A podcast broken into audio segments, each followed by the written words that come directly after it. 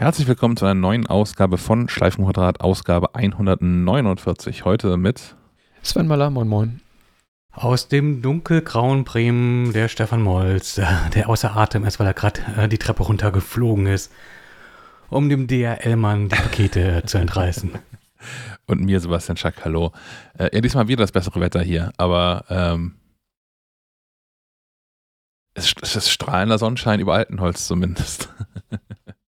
Das ist ja. die Fototapete bestimmt, oder? Ach ja. Hm. Wollen wir direkt mit diesen Aufregern anfangen? Ich habe mich ganz fürchterlich äh, in, in Rage gearbeitet über ein, ein Thema im, im, im Privaten. Ähm, und zwar habe ich mir gedacht, das ist ein Thema, was mich jetzt schon ein paar Wochen begleitet. Ich müsste mir nach, nach mehreren Jahren mal diesen ganzen Hafermilchmarkt irgendwie angucken. Ähm, das habe ich vor ein paar Jahren schon mal gemacht und fand das alles ganz schäbig und schrecklich, also im, zumindest im Vergleich zu, zu, zu Kuhmilch und hatte wieder Abstand von genommen. Und es äh, kaufen aber immer mehr Menschen in meinem Umfeld kaufen zumindest auch äh, Hafer und sonstige Milchs, Milchen, Milchsorten, Milcharten, Milchersatzprodukte. Ähm, ich dachte, gib noch mal eine Chance. Und äh, dieses Sojazeug ist mich von vornherein ausgeschieden, weil das schmeckt mir äh, nicht. Dann hatte ich auf den, den auf Anraten einer Freundin habe ich von Alpro Hafer und Mandel ausprobiert. Jetzt trinke ich Milch vor allem ähm, als Basis für Kakao oder im Tee. Das war eine Vollkatastrophe, weil dieses Hafer- und Mandeldings von sich aus schon so wahnsinnig süß ist. und eigentlich trinkt man einfach nur flüssigen Zucker hinterher. Ähm, und dann habe ich angefangen, mir andere Produkte anzugucken. Unter anderem die der Marke Oatly. Und die haben mich ein bisschen in den Wahnsinn getrieben. Denn die verkaufen aktuell Oatly Hafer Classic, Hafer Deluxe, Hafer Calcium, Hafer Barista und Hafer Bio. Ich verstehe Hafer Bio. Das ist das, wo am wenigsten Scheiß drin ist. Da ist nur Wasser, Hafer und Salz drin. Mehr ist da nicht drin. Das ist das ganze Produkt für irgendwie 2 Euro der Karton fertig, bums aus. Dann gibt es einen hellblauen Karton, das ist Hafer Classic. Und einen dunkelblauen Karton Hafer Deluxe. Die stehen im Kühlregal neben der, in Anführungszeichen, normalen, also nicht künstlich haltbar gemachten äh, Kuhmilch. Es gibt einen anderen hellblauen Karton, der steht im Regal für haltbare Produkte. Das ist der Hafer Calcium. Der kann also mehr, muss aber nicht gekühlt werden. Und ich habe irgendwann verstehen wollen, warum es überhaupt Hafermilchs gibt, die gekühlt werden müssen, andere nicht. Ähm, und habe mal angeguckt, was da drin ist. Stellt sich raus, es ist über das Gleiche drin.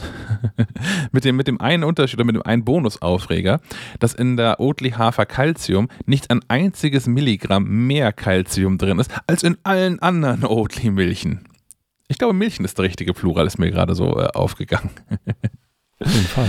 ähm, ja, das habe ich alles nicht richtig verstanden und habe angefangen, okay, ich mache das, was ich immer mache, wenn ich Produkte versuche für mich äh, persönlich oder auch im, im Job herauszufinden. Ich habe eine Tabelle angelegt und pflege da jetzt nach und nach all die lustigen Hafermilchen ein, die ich so ausprobiert habe, äh, mit äh, äh Zutaten, mit Nährwerten und mit einer, einer äh, Geschmacksnotiz für mich, um am Ende herauszufinden, was dann wohl so die richtige Milch ist. Denn ich habe ja den Ansatz, und das, das finde ich auch total gut, und den teile ich inzwischen ja auch mit offensichtlich äh, einer stetig wachsenden Anzahl von Menschen, ähm, da, wo man Tierprodukte, tierische Produkte tatsächlich irgendwie eins zu eins ohne irgendwelche Einbußen ähm, ersetzen kann, spricht nichts dagegen, es auch zu tun.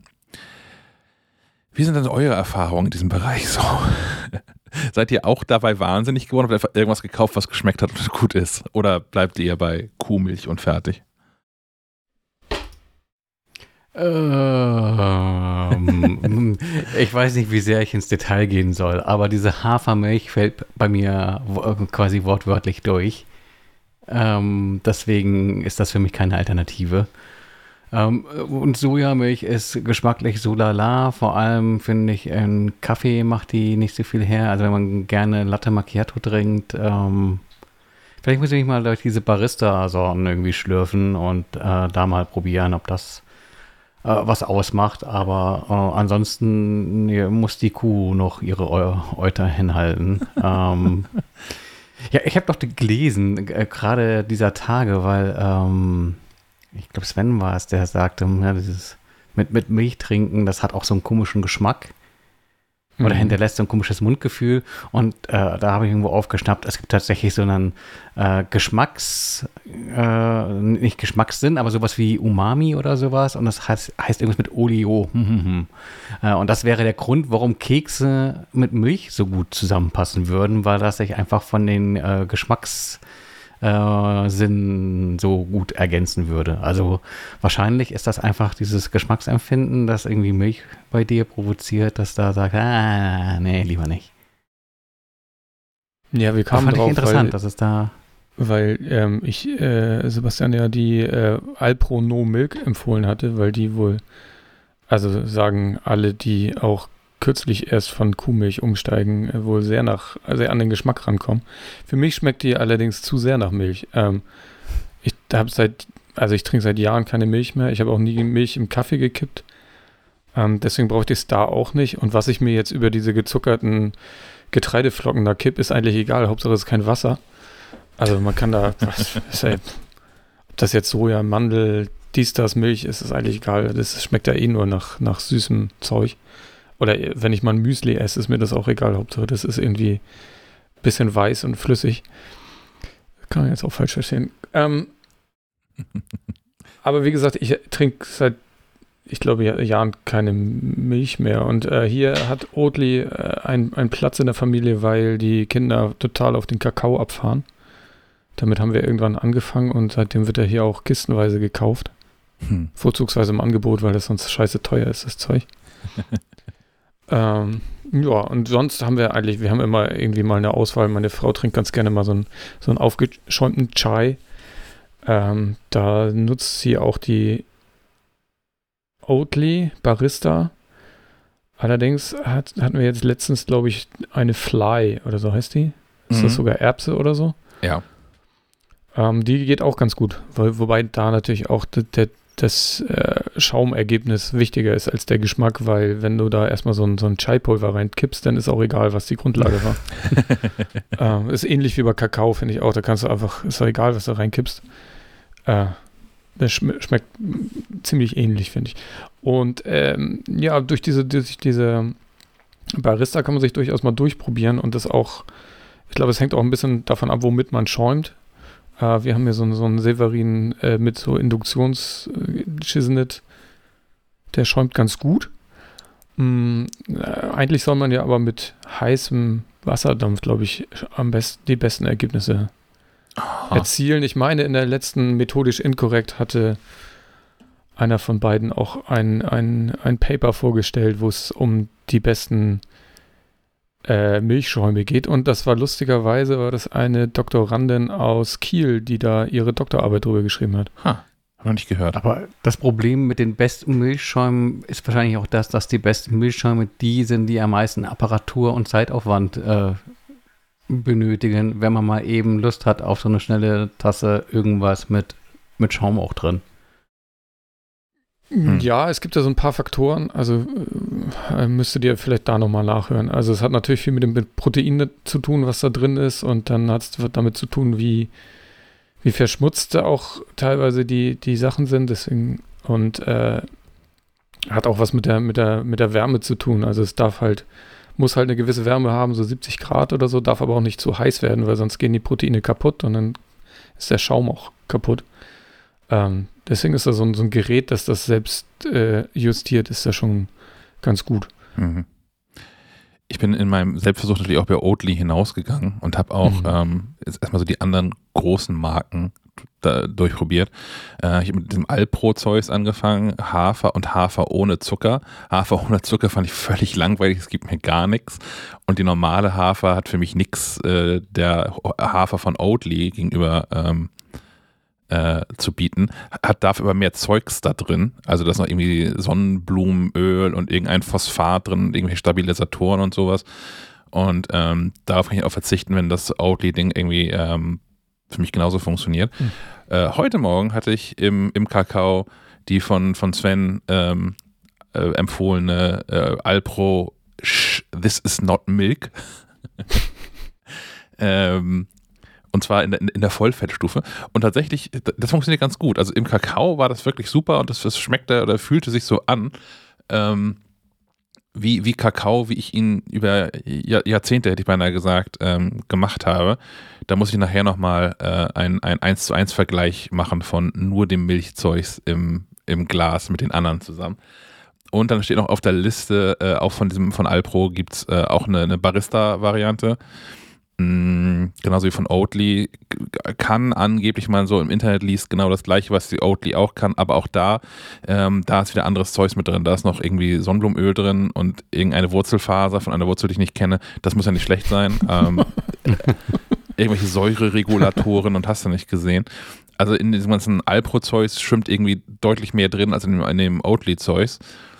Und wenn das aufs Gleiche hinauskommt, geschmacklich, dann würde ich das zum Oatly-Krams tendieren. Und ich habe mir noch ähm, vom, vom ähm, Drogisten meines geringsten Misstrauens, äh, DM hat ja auch so eine Eigenmarke äh, von, von, von Hafermilch. Die habe ich auch nochmal äh, hier bei mir mit ins Rennen geschickt, aber noch nicht probiert, weil die aber signifikant günstiger ist als alle anderen. Mhm. Ja, es sind auch, also es sind spannende Zeiten, um da jetzt mit einzusteigen. Ich erinnere mich an. an ich bin völlig überfordert. Ja, ja, genau. Also ich kenne das noch so, hier hast du Sojamilch mehr nicht. Diese, es gibt genau diese und es gibt keine Alternativen. Ähm, das war, war, war eine Zeit lang ein bisschen anstrengender. Jetzt, es macht ja auch ein bisschen Spaß, immer neue Pro Produkte auszuprobieren. Und so. Ähm, ja. Alpro muss man, äh, weiß nicht, ob das mal relevant war, aber ich habe noch im Hinterkopf, die gehören zu Danone.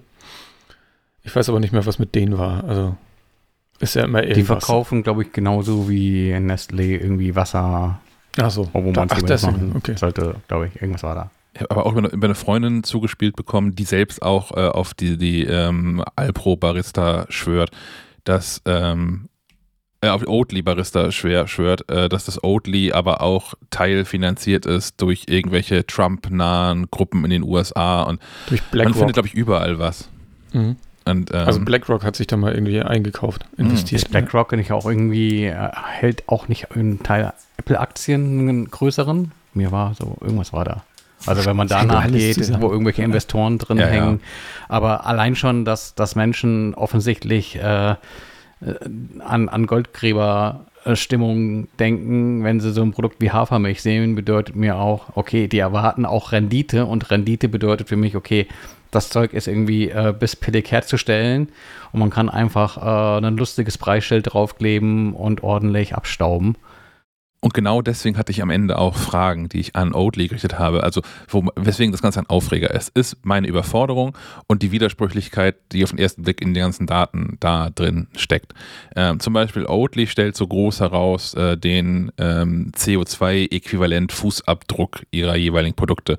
Und das schwankt so pro, pro Milchkarton von 0,29 Kilogramm bis 0,66 Kilogramm. Und das stellt sich natürlich die Frage, okay Leute, wenn ihr doch wisst, wie man das auf 0,29 runterbekommt, warum macht ihr das nicht überall? Wäre das nicht super smart?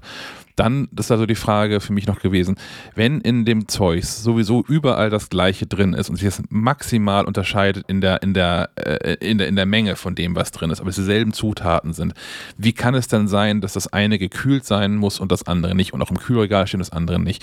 Ist das nur ein Werbegag oder ist da, steckt da irgendwie mehr ähm, dahinter? Und dann noch, und das empfand ich tatsächlich äh, erstmal als Frechheit, eins von diesen Oatly-Produkten als das mit Calcium zu verkaufen, wenn doch in allen die gleiche Menge Calcium drin ist. Ausnahme ist die, äh, die Bio-Milch, da ist nämlich gar kein Calcium drin. Aber in den anderen vier ist exakt dieselbe Menge. Oatly gibt an 120 Milligramm auf 100 Milliliter ähm, Calcium drin. Haben die kein Biokalzium zugesetzt? So. Das habe ich dann in eine Mail gekippt, das Ganze, äh, in eine, eine freundliche Mail. Und ich habe in, in also wirklich schnell, ich habe die Mail um Viertel nach zwei abgeschickt und ich hatte Antwort um kurz nach, kurz vor 17 Uhr am selben Tag noch. In einer äh, Ausführlichkeit, die ich nicht erwartet hätte, und einer Freundlichkeit, einer Detailtiefe, die ich auch so nicht äh, erwartet hätte. Und weil ich mitbekommen habe, dass es mehreren Menschen so geht, nachdem ich im Freundeskreis mehrere Menschen genervt habe, was die eigentlich kaufen, ähm, dachte ich, das nehme ich hier noch mit die Sendung mit rein. Denn ähm, tatsächlich hat das alles mehr oder weniger Hand und Fuß, was Oatly da macht. Ähm, denn tatsächlich so der, dieser Haferdrink Calcium heißt aus historischen Gründen so. Das war wohl irgendwie die zweite Milch, die sie auf den Markt gebracht haben. Und einfach alles, was danach gekommen ist, hat einfach auch Calcium mit reinbekommen und die haben den Namen nicht angepasst. Ähm, ja, kann man machen, kann man nicht machen. Ähm, die Verwirrung, die für mich da drin steckte, war ja aber, dass ich die, den hellblauen Karton, das ist das mit Calcium, im äh, haltbare Produktregal hatte und den anderen hellblauen Karton, wo nicht ein Calcium drauf stand, im Kühlregal. Und tatsächlich ist das eine, eine Mischung aus, aus Marketing und muss so, denn ähm, die Idee ist so ein bisschen ähnlich wie, wie beim Craft Beer, die, die neuen Sachen dahin zu stellen, wo Menschen die alten Sachen kaufen, damit sie darauf aufmerksam äh, werden. Tatsächlich ist es aber auch dann eine andere Verpackung und muss auch tatsächlich gekühlt werden. Ähm, weil die, die Verpackung von diesen, zumindest von den Oatlys, die da im Kühlregal stehen, da ist dann kein Aluminium drin. Während bei den Produkten, die im Normalregalen steht, ist auch so eine Aluminium, Aluminiumschicht mit drin. Ähm, was jetzt irgendwie relevant ist für Aluminiumverweigerer oder so, weiß ich nicht. Oder ob Menschen dann das extra kaufen, weil sie dann noch da Material für Aluhüte mitbekommen oder so. das haben wir dahingestellt. Aber jedenfalls gibt es einen technischen Grund dafür, dass diese Milch tatsächlich kühl äh, gelagert werden muss. Da war ich irgendwie ganz beruhigt, dass es das nicht nur ein Marketing-Gag ist. Und äh, last not least, das war die längste Antwort auf meine Fragen, diesen CO2-Äquivalent-Fußabdruck. Ähm, dass das einfach damit zusammenhängt, tatsächlich, ja, hier und da verschiedene Verpackungen, aber auch, ähm, dass der Absatz von Oatly-Produkten gerade so rasend hoch ist, dass sie die nicht alle in demselben Werk in, in Schweden äh, äh, produzieren können und deswegen in verschiedenen Teilen der EU aktuell Werke haben und das produzieren und kreuz und quer durch Europa versandt werden muss. Damit halt auch im Rewe-Markt hier in Kiel alle vier Sorten äh, regelmäßig vorrätig sind und sich dann auch vor allem durch Transportwege äh, da andere CO2-Fußabdrücke ergeben und gar nicht so sehr durch die unterschiedliche Verpackung. Naja, und wenn du sagst, da ist Aluminium drin, ich meine, das hebt ja wahrscheinlich schon den Fußabdruck um das Doppelte oder Denke so. ich auch, ja. Ähm, klar. Spannend.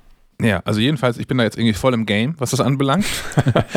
und bin auf der Suche nach dem, nach dem perfekten Ersatz. Und das ist bisher für mich, wie gesagt, äh, inzwischen ähm, für, für in Kakao und in Tee bin ich da echt zufrieden mit. Ich habe bisher noch keine gefunden, die mir so als ich trinke mal ein Glas Milch so schmeckt wie Milch. Auf der anderen Seite mache ich das in Wahrheit auch nur, wenn ich krank bin, so warm mit Honig oder irgendwie sowas. ähm, ähm, es hat, auch, hat ja auch viel mit Gewöhnung zu tun. Ich kann auch ähm, aus, aus, aus, eigener Erfahrung sagen, äh, man kann sich das auch abgewöhnen. Ähm, also das geht mir so mit Milch und, und aber auch mit Eiern, dass ich esse das so selten, dass ich, dass es, es riecht und schmeckt komisch. Also es hm. schmeckt nicht mehr gut. Es ist, ähm, nee. Und so ein Glas Milch, ich glaube, ich würde mich ekeln, bevor ich das einfach so runterkippen würde. Ähm, und manchmal geht es mir so, wenn ich hier äh, für die Familie irgendwie so Rührei mache oder so, das ist auch ist anstrengend, wenn ich das in der Pfanne dann riechen muss. Das ist, ist halt krasse Gewöhnung. Hm. Und ich habe es mir halt abgewöhnt. Gut, ähm, so viel dann glaube ich aber zu dem ganzen ähm, Milchdrama. nee, nee, wir wollen da jetzt jede Woche wollen wir ein Update haben, welches jetzt gerade die angesagte äh, Alternative ist. Ich kann mal ein Update machen, wenn ich mich entschieden habe, vielleicht für irgendwas. Okay, das ist auch in Ordnung. ähm, bis bisher, falls das jemand interessiert, bis bisher führt für mich ähm, die äh, Oatly Hafer Calcium. Und zwar nicht, weil da Calcium draufsteht, sondern weil die in diesem, weil die halt ja noch länger haltbar ist, als das Hafermilch sowieso schon ist und ich mir einfach keine Sorgen machen muss. Am Ende landen sie bei mir eh im Kühlschrank, weil Milch da irgendwie hingehört. Also ich, ich, ich würde Milch nie woanders suchen als in meinem Kühlschrank. Und ich glaube, stünde sie woanders, würde ich ständig vergessen, dass ich noch Milch habe. Schmeckt, also klar, wenn sie geöffnet ist, äh, klar, gehört die in den Kühlschrank und schmeckt ja auch besser, ne? So. Ja. Ich weiß nicht, wenn man, wenn man sich so mm, Cornflakes mit warmer Milch, das ist irgendwie. Ja, das funktioniert nicht, das stimmt, ja. Das muss so. Okay, die, die, den Luxus dieser Milch, die sind übrigens alle durch die Bank, welche ich getestet habe, liegen so zwischen, liegen bei 2 Euro rum. Also zwischen 1,89 und 2,19 Euro auf so einem Karton, was nicht mehr wesentlich viel mehr ist, als wenn man äh, regionale Biomilch kauft, was man vielleicht ohnehin, also Kuhmilch kauft. Das ist wahrscheinlich der, der unsubventionierte Milchpreis, ne? Äh, möglich, ja. ja. Ich weiß nicht, ich habe hier, äh, wenn ich hier im, im Edeka hier vor Ort äh, regio regionale Biomilch kaufe, dann kostet die halt auch 1,69, 1,79 auf dem Karton. Und ob ich dann 20 Cent mehr bezahle, um dieses Oatly-Zeug zu bezahlen, das ist dann auch irgendwie, ähm, das ist auch ehrlich egal für mich dann. Und ich nehme auch an, dass die Preise sich weiter angleichen werden, weil klar, aktuell sind äh, die Kuhmilchpreise st stark subventioniert. Äh, auf der anderen Seite, je erfolgreicher Oatly ähm, wird, desto mehr gehe ich auch davon aus, dass die Preise sich irgendwann mal absenken werden. Und die natürlich auch, also ich, Oatly jetzt als Stellvertreter für alle, die das Zeug so da zusammenpanschen und in Kartons drücken. Ich glaube, dass sich da an den Preisen nicht viel tun wird, weil wenn, wenn hier äh, weniger getrunken wird, sind die Kühe trotzdem noch äh, im, im Akkord Milch am Geben, weil was hier nicht weg, wegverkauft wird, landet dann halt irgendwo äh, im, im Reich der Mitte. Ja, aber für Hafermilch meinte ich jetzt. Also ich, ich könnte mir vorstellen, dass da der Preisdruck irgendwann ähm, steigt, wenn, wenn mehr Menschen auf umsteigen und dann, also dann wird die auch Produktion irgendwann billiger, wenn der Absatz höher ist. Ich könnte mir vorstellen, dass äh, dann irgendwann der, der Marktdruck groß genug ist, dass die Preise auch angeglichen werden und das Oatly das nicht durchhalten kann, 20 Cent mehr zu nehmen auf dem Karton. Oh, doch, das halten die prima durch. Okay, wir werden das sehen. Weil, weil äh, so, so dieser ganze Fleischersatz ist ja auch eher Ja. Premium bepreist. Ich finde aber auch, dass der noch kein Ersatz ist, beziehungsweise die Dinger, die tatsächlich als Ersatz fungieren, ähm, die sind auch so rar gesät. Es ist, es ist nicht so, also andersrum. Ich habe das Gefühl, wenn man jetzt sagt, ich möchte keine Kuhmilch mehr kaufen, dann kann man mehr oder weniger blind eine von diesen Hafermilchen da greifen und ist nicht mehr völlig enttäuscht. So wie das für mich noch vor ein paar Jahren war. Da habe ich irgendwie das probiert und gesagt, den, den Scheiß tue ich mir nicht an. Trink das ruhig, kommt in ein paar Jahren wieder, wenn das irgendwie taugt. Und ich glaube, das ist bei, bei Fleischersatz ähnlich. Da gibt es ein paar Sachen, die ganz gut funktionieren. Irgendwie so Hackersatz und irgendwie sowas, was ohnehin nur nach der Würze schmeckt, in der das irgendwie gewälzt wird. Äh, beim, also beim, beim Schweinehack ja auch. Und andere Sachen funktionieren einfach noch nicht. Und ich glaube, das ist einfach eine Frage davon, wenn das irgendwann soweit ist, dann. Also es, es muss ja irgendwann auch günstiger werden, weil sonst überzeugst du auch irgendwann Menschen nicht mehr. Also klar, Menschen, die das dann irgendwie so aus idealistischem äh, Betreiben kaufen, klar. Aber wenn ich die Wahl habe zwischen, ich kaufe das, das Kilo bestes Rindfleisch für 27 Euro, das Kilo an der Theke, und zahle aber 41 oder von mir aus 35 für das, für das pflanzliche Pendant, dann weiß ich auch, was ich tue. Ja, aber ich glaube schon, dass es äh, seine Gründe hat, warum das ganze Business bei Investoren so heiß geliebt ist, weil vielleicht sind es jetzt auch gerade noch die, die bereit sind, mehr zu zahlen, ähm, die halt auch tatsächlich mehr zahlen und dieses Mehr an Zahlen sich eben auch sehr positiv auf Unternehmensergebnisse auswirkt. Hm. So oder so, dieses ganze Mehrzahlen, das machst du irgendwie mit Kleingeld, oder wie sehe ich das? Ähm, ja, ich bef befürchte, äh, nämlich, äh, es, es tat sich mal wieder an, dass man sich mit dem Auto Richtung Innenstadt bewegen musste. Und äh, wie dem dann nun so ist, äh, man findet einen Parkplatz, ähm, sitzt noch gemütlich im Auto und dann laufen diese Herren vom Ordnungsamt an einem vorbei, werfen einen Blick auf die äh, in, äh, hinter die Scheibe geschmissene Scheibe und sagen, ja, ja, Parkscheibe, laufen schnell zum Parkscheinautomat und gucken, ob der tatsächlich nicht funktioniert, was die Gelegenheit gibt, mit Vollgas aus der Parklücke zu ziehen, in der Erkenntnis, dass man ja auch tatsächlich kein Kleingeld in der Tasche hat und ähm, dich einmal mehr darüber ärgern durfte, dass man in Bremen kein Handyparken nutzen kann. Also es gibt Mm. keine Möglichkeit über SMS oder ähm, äh, eine App oder sowas, ähm, die, die Parkgebühren zu bezahlen. Und dann fährt Nicht- man nicht mal mit Karte oder so? Nö. Also der Automat, können die nicht irgendwie sowas? Keine Ahnung. Ich pack's So, da muss man, muss man so richtig Bargeld reinschmeißen. Oder gut. ich, ich weiß nicht, ob es noch diese Geldkarte gibt. Also das ging, glaube ich, auch mal eine Zeit lang.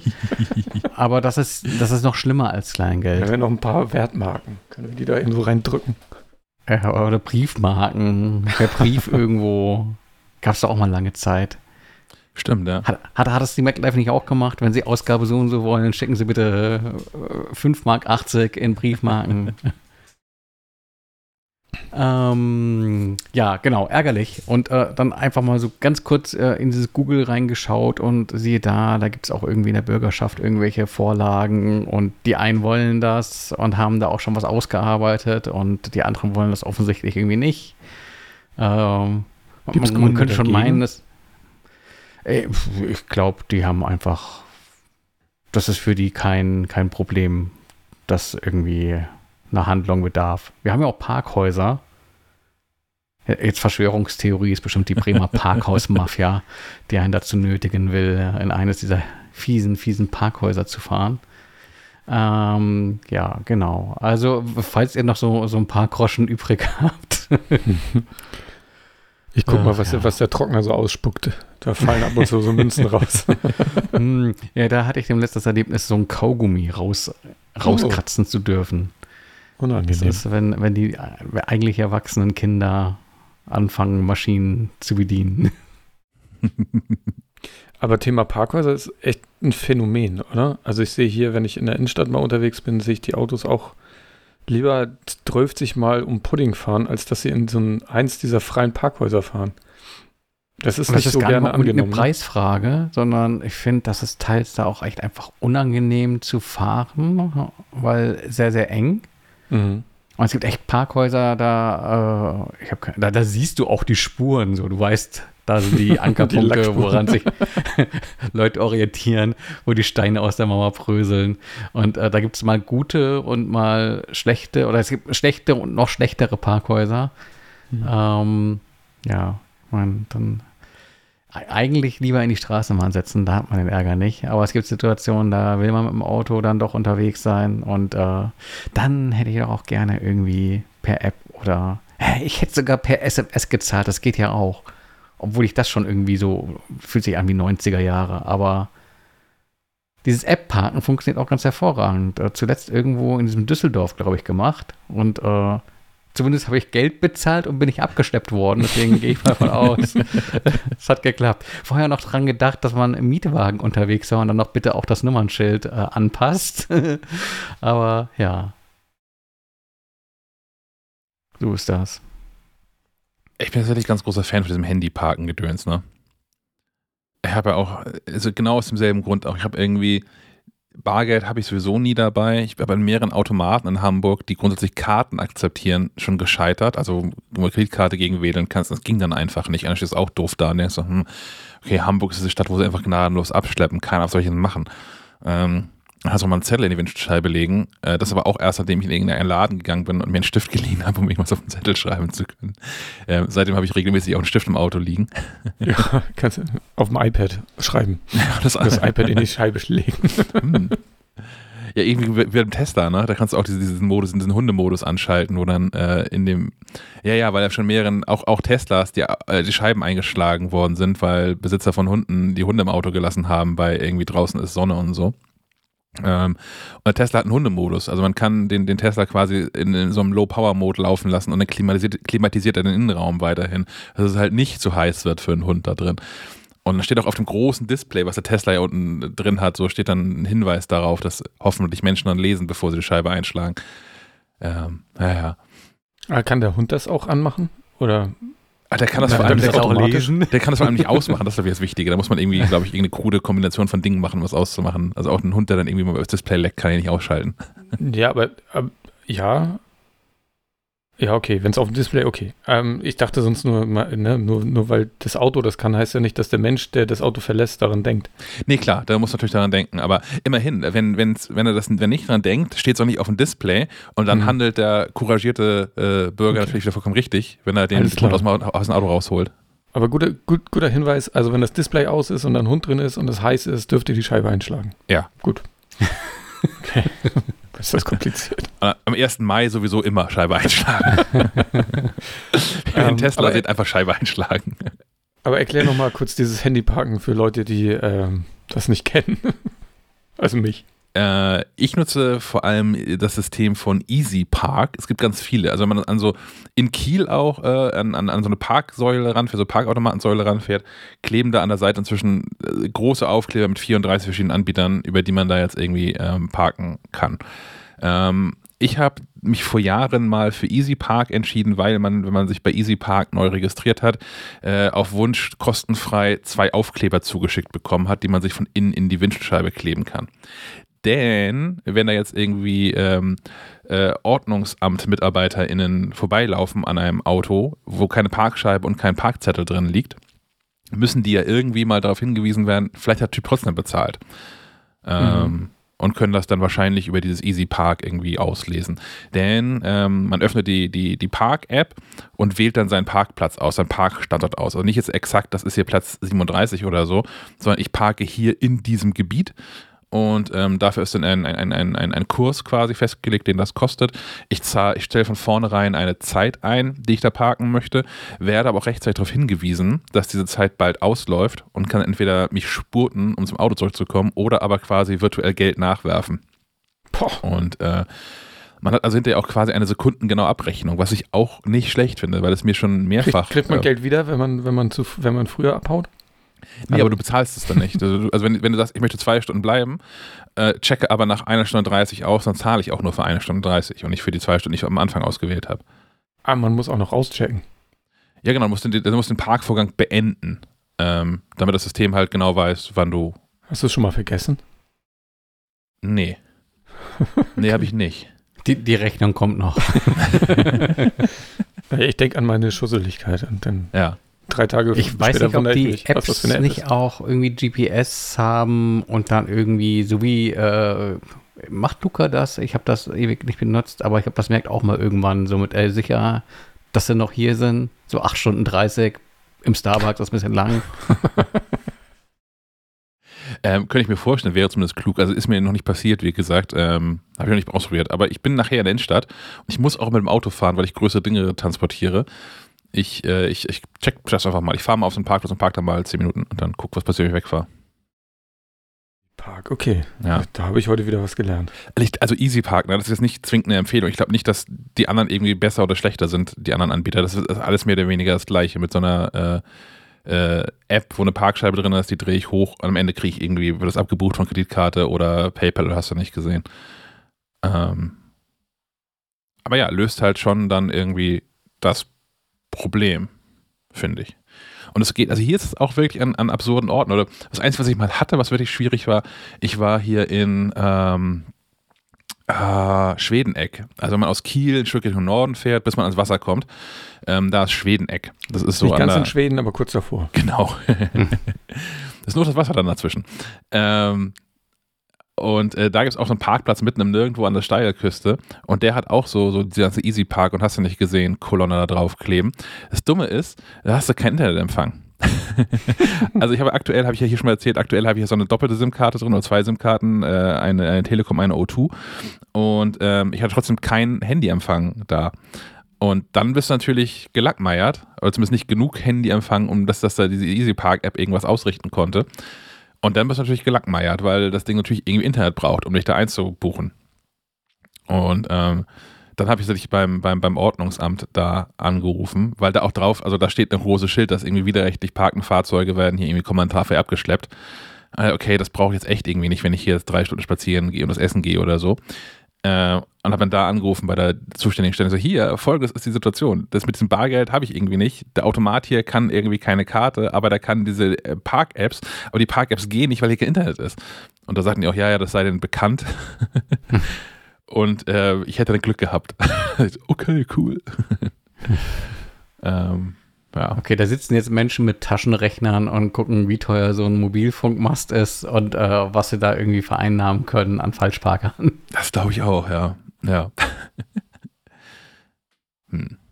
Ja, ich habe ich hab noch zwei andere Dinge, ja. die mich in Rage gebracht haben. Ähm, einmal sorgte Medion für Puls. Ähm, keine Sorge, ich habe mir nicht irgendwie so einen Medion-Laptop irgendwo hingestellt. Nein, ähm, es tat sich an, dass ich meiner Frau vergangenes Jahr einen Eiswürfelbereiter äh, schenkte, weil äh, also unter der Hand. Ich war jetzt bei Eis. Ja, okay. Ähm, so im Laden gekaufte Eiswürfel ist einfach Blödsinn. Zwei Euro der Sack ähm, für gefrorenes Wasser, das macht keinen Spaß. Und äh, warum nicht selbst Eiswürfel machen? Okay, ähm, das funktionierte auch äh, relativ lange, relativ gut mit dem Gerät, ähm, Marke Medion, ähm, bis die Eiswürfel immer kleiner wurden, die da ausgespuckt wurden. Ähm, Im Prinzip ist das so eine Art äh, Mini-Kühlschrank, der dann halt einfach irgendwie so also eine Verdampfer hat ähm, für die Kühle sorgt, dass sich an so Kühlstäben kleine Eiswürfel bilden äh, und die dann selbst in so ein Reservoir spuckt und sich dann wieder Wasser aus dem Wassertank saugt, um die nächste Runde Eishöfel zu bereiten. Ähm, nun gut, diese kleinen Eishöfel, das war auch kein, kein, kein Spaß mehr. Also das war schon irgendwie weniger als Crushed Eis. Deswegen eine ähm, Anfrage gestellt, hier Garantie und so, schaut doch mal bitte drauf. Ähm, zügig auch da den Paketeingang bestätigt bekommen und äh, in der Mail stand, ja, immer wenn was passiert, äh, bekommen Sie von uns äh, eine Nachricht, ähm, wir kümmern uns drum. Äh, nie wieder irgendeine Nachricht erhalten über Wochen, deswegen zwischenzeitlich einfach mal selbst äh, in diesen Servicevorgang geguckt, wo man sich dann äh, in der Mail ist ein Link und dieser Link lässt sich nicht klicken. Also man muss erstmal den Mail-Link, äh, den Link aus der Mail rauskopieren in den Browser, diese Support-Seite öffnen, dort die Vorgangsnummer und die Postleitzahl äh, reinkopieren und erhält dann eine mehr oder weniger ähm, äh, ja, ausführliche Nachricht. Ähm, diese lautete erst sinngemäß sowas wie Eingang bestätigt dann äh, Tage später in Bearbeitung und dann hat man es wieder vergessen für zehn Tage oder so. Weil die Hoffnung war ja auch immer die, wenn was wirklich Wichtiges passiert, kommt eine Mail. Und dann gedacht, hä, jetzt guck's nochmal. Und dann stand da Entsorgung. Und äh, also ohne irgendeinen Kommentar. Also da, wenn man mit dem Mauszeiger drüber ging, so also Mouse-Over war, glaube ich, noch so, das Gerät wurde der fachgerechten Entsorgung zugeführt. Und ja, oh, okay, das eskalierte dann doch schnell. Äh, zumal keinerlei erklärenden Worte irgendwie stattfanden. Äh, und deswegen noch am, am gleichen Tag eine E-Mail äh, geschrieben, auf die ich dann, ich glaube Sonntag war das, okay, da kann man keine Antwort erwarten. Gestern, Donnerstag, kam dann eine Antwort mit, ach, äh, übrigens, ja, äh, das Gerät konnte nicht repariert werden. Wir schicken Ihnen einen Brief die Tage, da ist das Prozedere erklärt, wie Sie Ihr Geld zurückbekommen. Also immerhin das. Also entsorgt in meinem Sinne, weil lässt sich irgendwie wohl nichts mehr dran drehen. Ähm, aber in der Kommunikation, naja, also eher so eine 3 minus. Also ankündigen, man, man wird informiert, äh, dann passiert das irgendwie nicht. Und dann irgendwie auf der Webseite, und ich habe dann auch nochmal Google befragt, äh, und das Problem hatten wohl auch andere Menschen schon, dass die sich wunderten, warum steht da Entsorgung. Äh, wenn ich das mehrmals von Kundenseite aus höre, dass dieser Vorgang Entsorgung für Panik sorgt, äh, verständlicherweise, dann würde ich da vielleicht einfach noch einen Satz mehr reinschreiben. Oh ja. Dann äh, sind Menschen beruhigter. Ich meine, gut, geht jetzt auch nur um 110 oder 120 Euro, aber nichtsdestotrotz, äh, gerade wenn auch mit zwei Jahren Garantie und sowas geworben wird, würde man davon ausgehen, dass man ohnehin repariert oder Geld zurück oder whatever da sorgte irgendwie halt, wie gesagt, dieses Entsorgung für Puls. Ähm, das war aber nicht genug, ähm, denn DRL sorgte auch wieder für Spaß. Äh, einmal nur so die, die Bemerkung, ähm, dass, äh, oder die Erkenntnis, dass Live-Tracking bei DRL nicht da funktioniert, wo es vielleicht noch sinnvoller wäre, dass es funktioniert, nämlich bei DRL Express. Ähm, ich bekomme hier regelmäßig Pakete von DHL, aber auch von DHL Express und von Express meistens irgendwelche Terminsachen, ähm, wo man dann auch doch tatsächlich irgendwie drauf wartet. So mit, ja, ja, wir schicken das so los, dass das um, um 12 Uhr da ist. Ähm, und man dann tatsächlich gerne wüsste, wo das Paket gerade ist weil man sich dann tatsächlich darauf einstellen kann, wann es klingelt. Äh, bei DL Express funktioniert das einfach nicht. Der gute Mann kommt auch äh, sowieso gerne mal zu Zeiten, äh, wo man sagen könnte, da kann man mal nachfragen, ob man Aufschlag wieder zurückbekommt, weil wenn 12 draufsteht, dann ist 2 halt ein bisschen spät. Aber dem sei so. Ähm, bei DHL hingegen gibt es ein Live-Tracking, wo ich dann tatsächlich sehe, so und so viele Zustellstopps noch entfernt und das passt auch so ungefähr. Also plus, äh, minus äh, fünf, fünf Minuten ähm, weiß ich da Bescheid, äh, wann ich die Treppe schon runter stolpern kann, äh, um dem guten Mann die Tür aufzumachen. Wenn ich denn dann drauf schaue. Heute habe ich äh, zwar irgendwie auch was erwartet, aber ich könnte mir vorstellen, dass das der Druck von Amazon ist. Also, beziehungsweise durch, durch Amazon indiziert, weil wenn, ich, ich weiß nicht, das ist inzwischen wahrscheinlich noch nicht überall so, Ähm, aber zumindest hier äh, liefert Amazon mit äh, dem, dem, der eigenen Logistik aus, mit so Amazon Mhm. ähm, äh, LKWs, oder nicht LKWs, aber Transportern. Und die haben ja so ein Live-Tracking. Ich könnte mir vorstellen, dass inzwischen ähm, Kunden, Kundinnen, denen das schon mal begegnet ist, hinterhin versaut sind und das einfach auch eine Forderung ist, zum einen von Kunden, dass das zu funktionieren hat und gleichzeitig aber auch Amazon sagt, hier pass auf, in Gebiete, in die wir äh, selbst nicht liefern, liefern wir immer noch mit Hermes und, und DHL und unsere Kunden sollen da auch so ein Live-Tracking haben. Ich könnte mir gut vorstellen, dass es irgendwie über so einen Umweg kommt.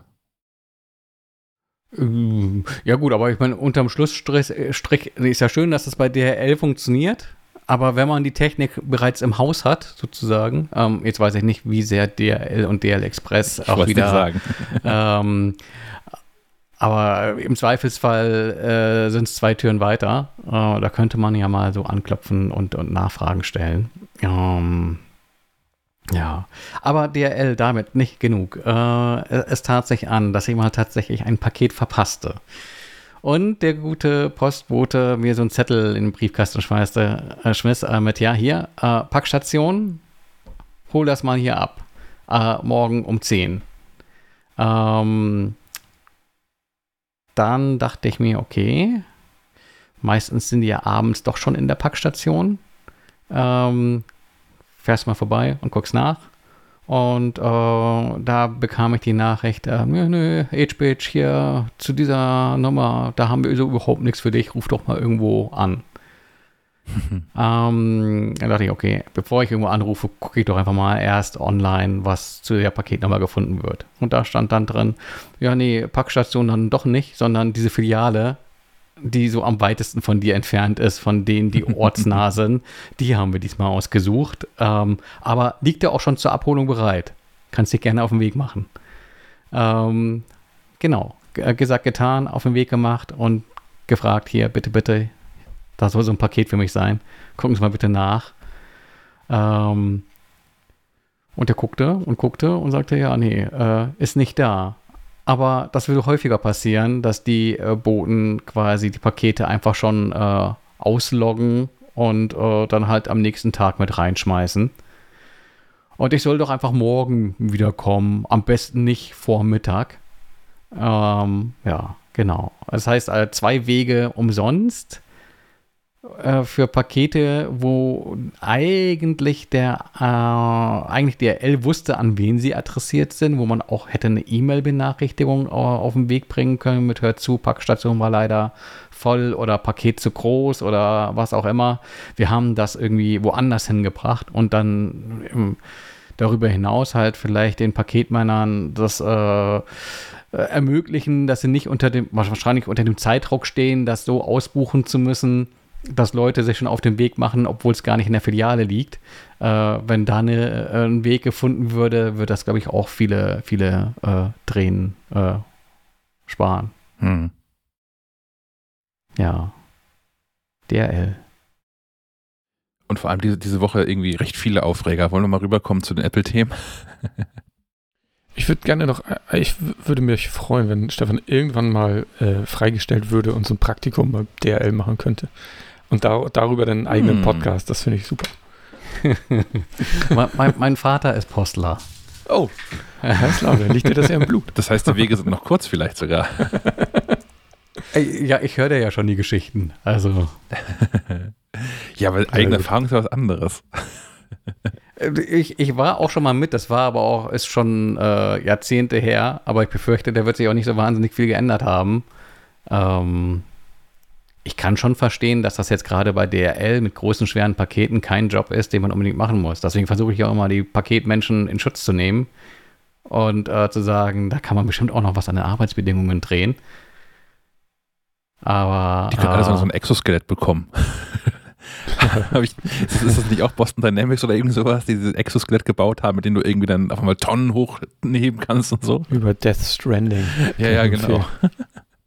Ja, da fällt mir der UPS-Mann ein, der irgendwie äh, mal die Nachfrage stellte, was ich da bestellen würde, ein Jahresvorrat Katzenfutter oder so. ähm, das war eine Zeit, wo ich Getränkedosen äh, von irgendeinem so Ami-Laden bestellt habe und wirklich eine große, naja, nicht eine Palette, aber ordentlich.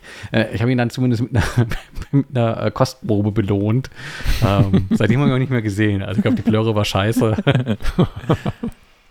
Das, das Schlimmste, was ich je bestellt habe, also wo es auch Diskussionen mit dem Paketboten gab, äh, war Holz. Ich habe Kaminholz bestellt. Aber es kostete halt einfach auch ein Viertel von dem, was es hier vor Ort kostet, das zu kaufen. Und wenn man dann halt irgendwie eine größere Menge äh, kauft für äh, so für nächsten, durch, durch die nächsten zwei Winter durch, äh, drei Aber das- Viertel das- einsparen kannst, also hunderte von Euro tatsächlich. Das kam per Kam einfach so ein DHL und nicht per Spedition. Das kam per DHL, ja. Oh In- Gott. In, in neun, neun Kartons, also neun so umzugsgroße, Umzugskartons, große Kartons, voll mit einfach, naja, da, da, Holz. da, bist, da bist du ja, also da sollte er lieber vielleicht äh, den, den Absender mal äh, anf anfragen, ob das der richtige Weg ist, wie man große, sperrige Dinge verschickt. Ja. Naja, ich meine, auch unter Aspekten der Nachhaltigkeit ist das. Da hatte ich ja gestern irgendwie ein Erlebnis. Ey, beim Tanken wurde ich gefragt, ob ich doch CO2 ausgleichen mö möchte. Aber ich habe zwar nur für Hm. 20 Euro getankt und war so perplex, dass ich nicht gefragt habe, was kostet das denn? Äh, also die, erste Angst war, äh, das macht dann nicht 20 Euro, sondern 60. Und vor allen Dingen, wer hat gefragt? Hat er überhaupt für die, für die Tankstelle gearbeitet? Oder stand da nur ja, einer ja, doch, die, die, die Frau ist vertrauenswürdig. Das war ja bei der Shell-Tanke um die Ecke, aber Okay. Ähm, finde ich auch merkwürdig. Also Green, Greenwashing quasi auf Kosten der Kunden. Wobei der Kunde es natürlich selbst in der Hand hat zu sagen, ich fahre kein Auto, dann ist auch CO2-Bilanz besser. Aber dann irgendwie noch die Frage gestellt zu bekommen, ähm, naja. Aber da habe ich nochmal, also ähm, das geht auch schon wirklich Richtung, Richtung Apps dann. Ich habe hier mal runtergeladen, weil ich die auf äh, Instagram ist der letzte Kanal, für mich Werbung erreicht. So, und da wurde äh, bei mir geworben für eine App, die da Klima heißt. Habe ich mal angeguckt, da kannst du halt so diverse Dinge eintippen, so für dein, äh, rund um deinen dein, dein Lebenswandel. Äh, wie du so lebst, wo du so lebst, was du so machst den ganzen Tag lang. Ähm, und am Ende wird so dein, dein CO2-Fußabdruck daraus irgendwie magisch berechnet. Na, natürlich nicht magisch, da gibt es ja nun, es gibt ja Anhaltspunkte dafür und wissenschaftliche Erkenntnisse. Und am Ende hast du die Möglichkeit, in, in mehreren verschiedenen ähm, Organisationen oder, oder ähm, Projekten diesen CO2-Fußabdruck irgendwie zu kompensieren, indem du halt irgendwie Geld hinwirfst. Und das sind dann, ähm, ich weiß nicht, in meinem Fall, ich habe das gerade vergessen, ich, natürlich vergisst diese App auch die Daten. Ich müsste hier gerade nochmal anfangen, das durchzuspielen. Ähm, bin hier jetzt bei 12,3 12,3 Tonnen. Genau, und ich kann hier jetzt sowas wählen wie Pflanze Bäume, äh, baue Solaranlagen oder effiziente Kochöfen. Solaranlagen wähle ich, Strategie speichern. Und ähm, dann sagt das Ding, für äh, eine hundertprozentige Kompensation meines Fußabdrucks müsste ich 10,29 Euro ähm, bezahlen. Empfohlen wird aber 120 Prozent ähm, für 12,35 Euro. Hat, habt ihr da mal recherchiert? Habt ihr Erfahrung? Im Jahr? Äh, Im Monat. Warum? Im Monat. Okay. Habt ihr, habt ihr Erfahrung mit solchen äh, CO2-Kompensations- Geschichten taugt das? das ist alles ein Riesenscam und ich, ich zahle damit jetzt irgendwie Geld an irgendeinen Nigeri nigerianischen Prinzen, der dann wieder Millionen Spams verschickt oder äh, äh Erfahrungen mit sowas? Macht ihr sowas? Müssen wir das mal durch einen Artikel draus machen? Äh, äh, interessant, dass du die Frage stellst, nachdem du zahlst. Ich habe noch gar nicht gezahlt. Also, also okay, gut. Nein, nein, ich habe immer gar nicht gezahlt. Ich bin an dem, bin an dem Punkt von ähm, 100 Prozent, also ich habe da auch irgendwie Flüge mit eingerechnet, die ich jetzt in den letzten zwei Jahren gar nicht gemacht habe wegen Pandemie und sowas, aber ich fliege ja sonst äh, hier und da mal hin innerhalb von Europa beruflich. Und ähm, jetzt irgendwie so äh, 10, 12 Euro im Monat fand ich jetzt gar nicht so dramatisch, um äh, meinen meinen Lebenswandel damit zu kompensieren. Aber bevor ich dann jetzt auf Mache ich geklickt habe, habe ich dann rechtzeitig das Hirn eingeschaltet, okay, Stimmt das alles? Ist das eine gute Berechnung? Ist das ein realistischer Wert? Müsste der nicht vielleicht noch höher sein? Wer weiß das schon so genau? Ich glaube, das, und damit, das hast du ja eben schon andeuten lassen, du hast gesagt, ist ja gar nicht so viel, kann ich ja machen. Also das ähm, ist so ein bisschen wie, wie, wie heißt das, im, wenn man gläubig ist? Ablass oder so? Ja, genau, genau. Und dann, dann fahre ich hier weiterhin meinen meinen dicken irgendwas und, und äh, verbrauche einfach und ah, zahle ich halt ein bisschen Geld. Also Ja. das ist halt nicht, das, ja, ich weiß jetzt nicht, ist natürlich die Frage, was mit dem Geld passiert, aber besser wäre es natürlich, wenn man, wenn man diesen Dreck gar nicht erst machen würde. für den man dann wieder Bäume pflanzt oder was, weiß ich jetzt gerade nicht. Oder wie man in Kiel CO2-Staubsauger aufbaut. Ja, aber auf, der anderen Seite, man kommt ja ohnehin schon auf, also allein durch Wohnen kommt man ja schon irgendwie auf einen, einen höheren, auf einen hohen Wert, also von mehreren Tonnen CO2 und so. Also ein paar Dinge kann ich ja nicht einstellen. Ähm, ja doch, du kannst die Wohnung ändern. Das kann ich mir nicht bezahlen. Ja. Also ich habe jetzt, hier, hab jetzt hier gerade tatsächlich jemanden angefragt, um, also energietechnische Sanierung von, von Fenstern, weil die hier alle irgendwie 30 Jahre alt sind. Und allein im Wohnzimmer, es sind zwei Fenster und eine Terrassentür, bist mit 4000 Euro dabei. Herzlichen Glückwunsch.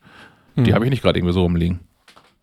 Mhm. Da kann ich aber hier irgendwie eine ganze Zeit lang, für 4000 Euro kann ich eine ganze Zeit lang äh, hier in dieser Klima-App mein CO2-Gedöns kompensieren. Bis die, das ist, reicht locker, bis die Fenster ganz rausfallen. ja, aber dann ist das Problem ja nur aufgeschoben. Ja. Ja, aber das ist ja das generelle Problem okay. bei der Thematik. Ja, okay. Ja, deswegen. Also, ähm, es gibt das aus, aus, vielerlei Perspektiven, dieses Thema zu ergründen. Vielleicht sollten wir es mal tun und uns jemanden, ja, jemanden mal einladen, der eine Ahnung davon hat. Fällt spontan. Da, da, sitzen wir doch hier an der Quelle. Haben wir nicht ein Institut für Klimafolgenforschung hier an der Uni? Stimmt. Da können wir doch, können wir doch mal nachfragen. Stimmt. Fangen wir die mal an. Sehr gut. Dann, aber ich habe das, ja, ich habe die App auch gerade gefunden und äh, ja, also so, so Rechner sind natürlich immer ganz spannend, wenn, wenn man die ehrlich ausfüllt. Ähm, nur dann ist natürlich die Frage, was, warum brauche ich jetzt die App, um da irgendwem was zu zahlen? Also dann, da verstehe ich nicht ganz, was die App damit zu tun hat. Kann man wahrscheinlich über die App zahlen, oder? Ja, also die App wird dir wahrscheinlich die Anbieter listen, über die du kompensieren kannst. Ja, genau. Wahrscheinlich gibt es irgendwie irgendwelche Affiliate-Kohle und sowas. Ich ja, dann, dem dann, dann recherchiere ich lieber selber nochmal und guck, wo das wirklich gut ankommt oder so. Aber dann kriegst du Nein. keine Achievements, wenn du das einfach selbst machst. Auch wieder. Muss ich, muss ich mir selber Achievements auszahlen denn? Die Klima-App in, in, in Game Center, in Apples Game Center eingeklinkt irgendwie. Herrje, kriegst du für alle 1000 Tonnen, kriegst du irgendwas. Diese Episode hat einmal mehr einen Sponsor. Der Sponsor dieser Episode ist P-Cloud und ihr hört dazu jetzt eine kurze Werbung. P-Cloud, Europas sicherster Cloud-Speicher. Zum Valentinstag 75% günstiger. So gut wie alle namhaften Technologiekonzerne bieten mittlerweile ihre eigene Cloud an und kassieren dafür die monatlichen Abogebühren der NutzerInnen nicht jedoch der Schweizer Cloud-Provider pCloud. Hier erhaltet ihr eine Cloud-Lizenz, die ihr nur einmal zahlen müsst und anschließend ein Leben lang und ohne weitere Kosten nutzen könnt. Als Schweizer Unternehmen unterliegt pCloud der Schweizer Gesetzgebung, die vor allem in Sachen Datenschutz zu den strengsten der Welt gehört. Die Rechenzentren sind ISO-zertifiziert und entsprechen dank intensiver Risikobewertung überdurchschnittlichen Kontrollstandards. Mehrere Frühwarnsysteme bewahren die Server vor Feuer, Wasser, Rauch oder Einbruch. Um Datenverlust vorzubeugen, werden alle Dateien mehrfach an verschiedenen Standorten gespiegelt. pCloud könnt ihr nicht nur über das Webinterface bedienen, sondern auch über eigene Apps für iOS, Android, macOS und Windows. Für Cloud-Dienste typische Features wie Linkfreigaben, intelligente Suchen oder Backups vereinfachen den Workflow und erlauben ein effizientes Arbeiten. Vom 12. bis 15. Februar fährt pCloud eine exklusive Valentinstagsaktion, bei der ihr auf die Lifetime-Pläne mit 500 GB und 2 TB Speicher satte 75 Prozent gegenüber dem vollen Preis sparen könnt. So zahlt ihr für 2 TB lebenslangen Speicherplatz etwa nur 245 Euro. Rechnet ihr das gegen andere Cloud-Dienste, die für 2 TB mindestens 10 Euro monatlich verlangen, nutzt ihr pCloud ab dem dritten Jahr quasi kostenfrei. Klickt auf den Link in der Beschreibung und spart noch bis zum 15. Februar 75% auf die Lifetime-Pläne von pCloud, Europas sicherstem Cloud-Speicher. Vielen Dank an pCloud für die Unterstützung. Jetzt kommen wir wirklich zu Apple, finde ich. Äh, Apple ähm, kümmert sich gerade auch um so ein, so ein paar Baustellen, nämlich äh, um die, um die AirTags da ist so das Problem, was viele Menschen anmelden, was Menschen anmelden, ist, ähm, dass die AirTags dazu taugen, um andere Menschen zu tracken, stalken, verfolgen und so weiter. Ähm, dem möchte Apple jetzt irgendwie einen Riegel vorschieben und hat dazu ein Statement rausgehauen, in dem so ein paar Sachen drin stehen. Im Wesentlichen steht da drin, dass es ähm, äh, schneller und häufiger Meldungen auf iPhones äh, gibt, wo auch drin steht, was das für ein Gerät ist, was einen da trackt. Also bisher steht da wohl drin, ähm, dass ein, ein unbekanntes Gerät äh, erkannt wurde. Und da steht halt drin, ob das irgendwie AirPods sind oder ob das, also fremde AirPods sind oder ob das irgendwie so ein AirTag ist. Oder, oder der geliehene Schlüssel von einem Freund oder irgendwie sowas. So, das genau. Kann, reicht ja auch schon. Genau, zum Äh, Beispiel. Ich, ich habe gerade mein Fahrrad verliehen und mir ist zu spät eingefallen, dass ja ein AirTag drin ist. naja. Naja, ich konnte es dann erklären. Und naja, da, dann ist ähm, die Option, also so ein AirTag macht ja auch irgendwann Geräusch, wenn es sich länger ähm, in Entfernung zu dem Eigentümer befindet, aber in, in, in konstanter Nähe zu einem anderen iPhone.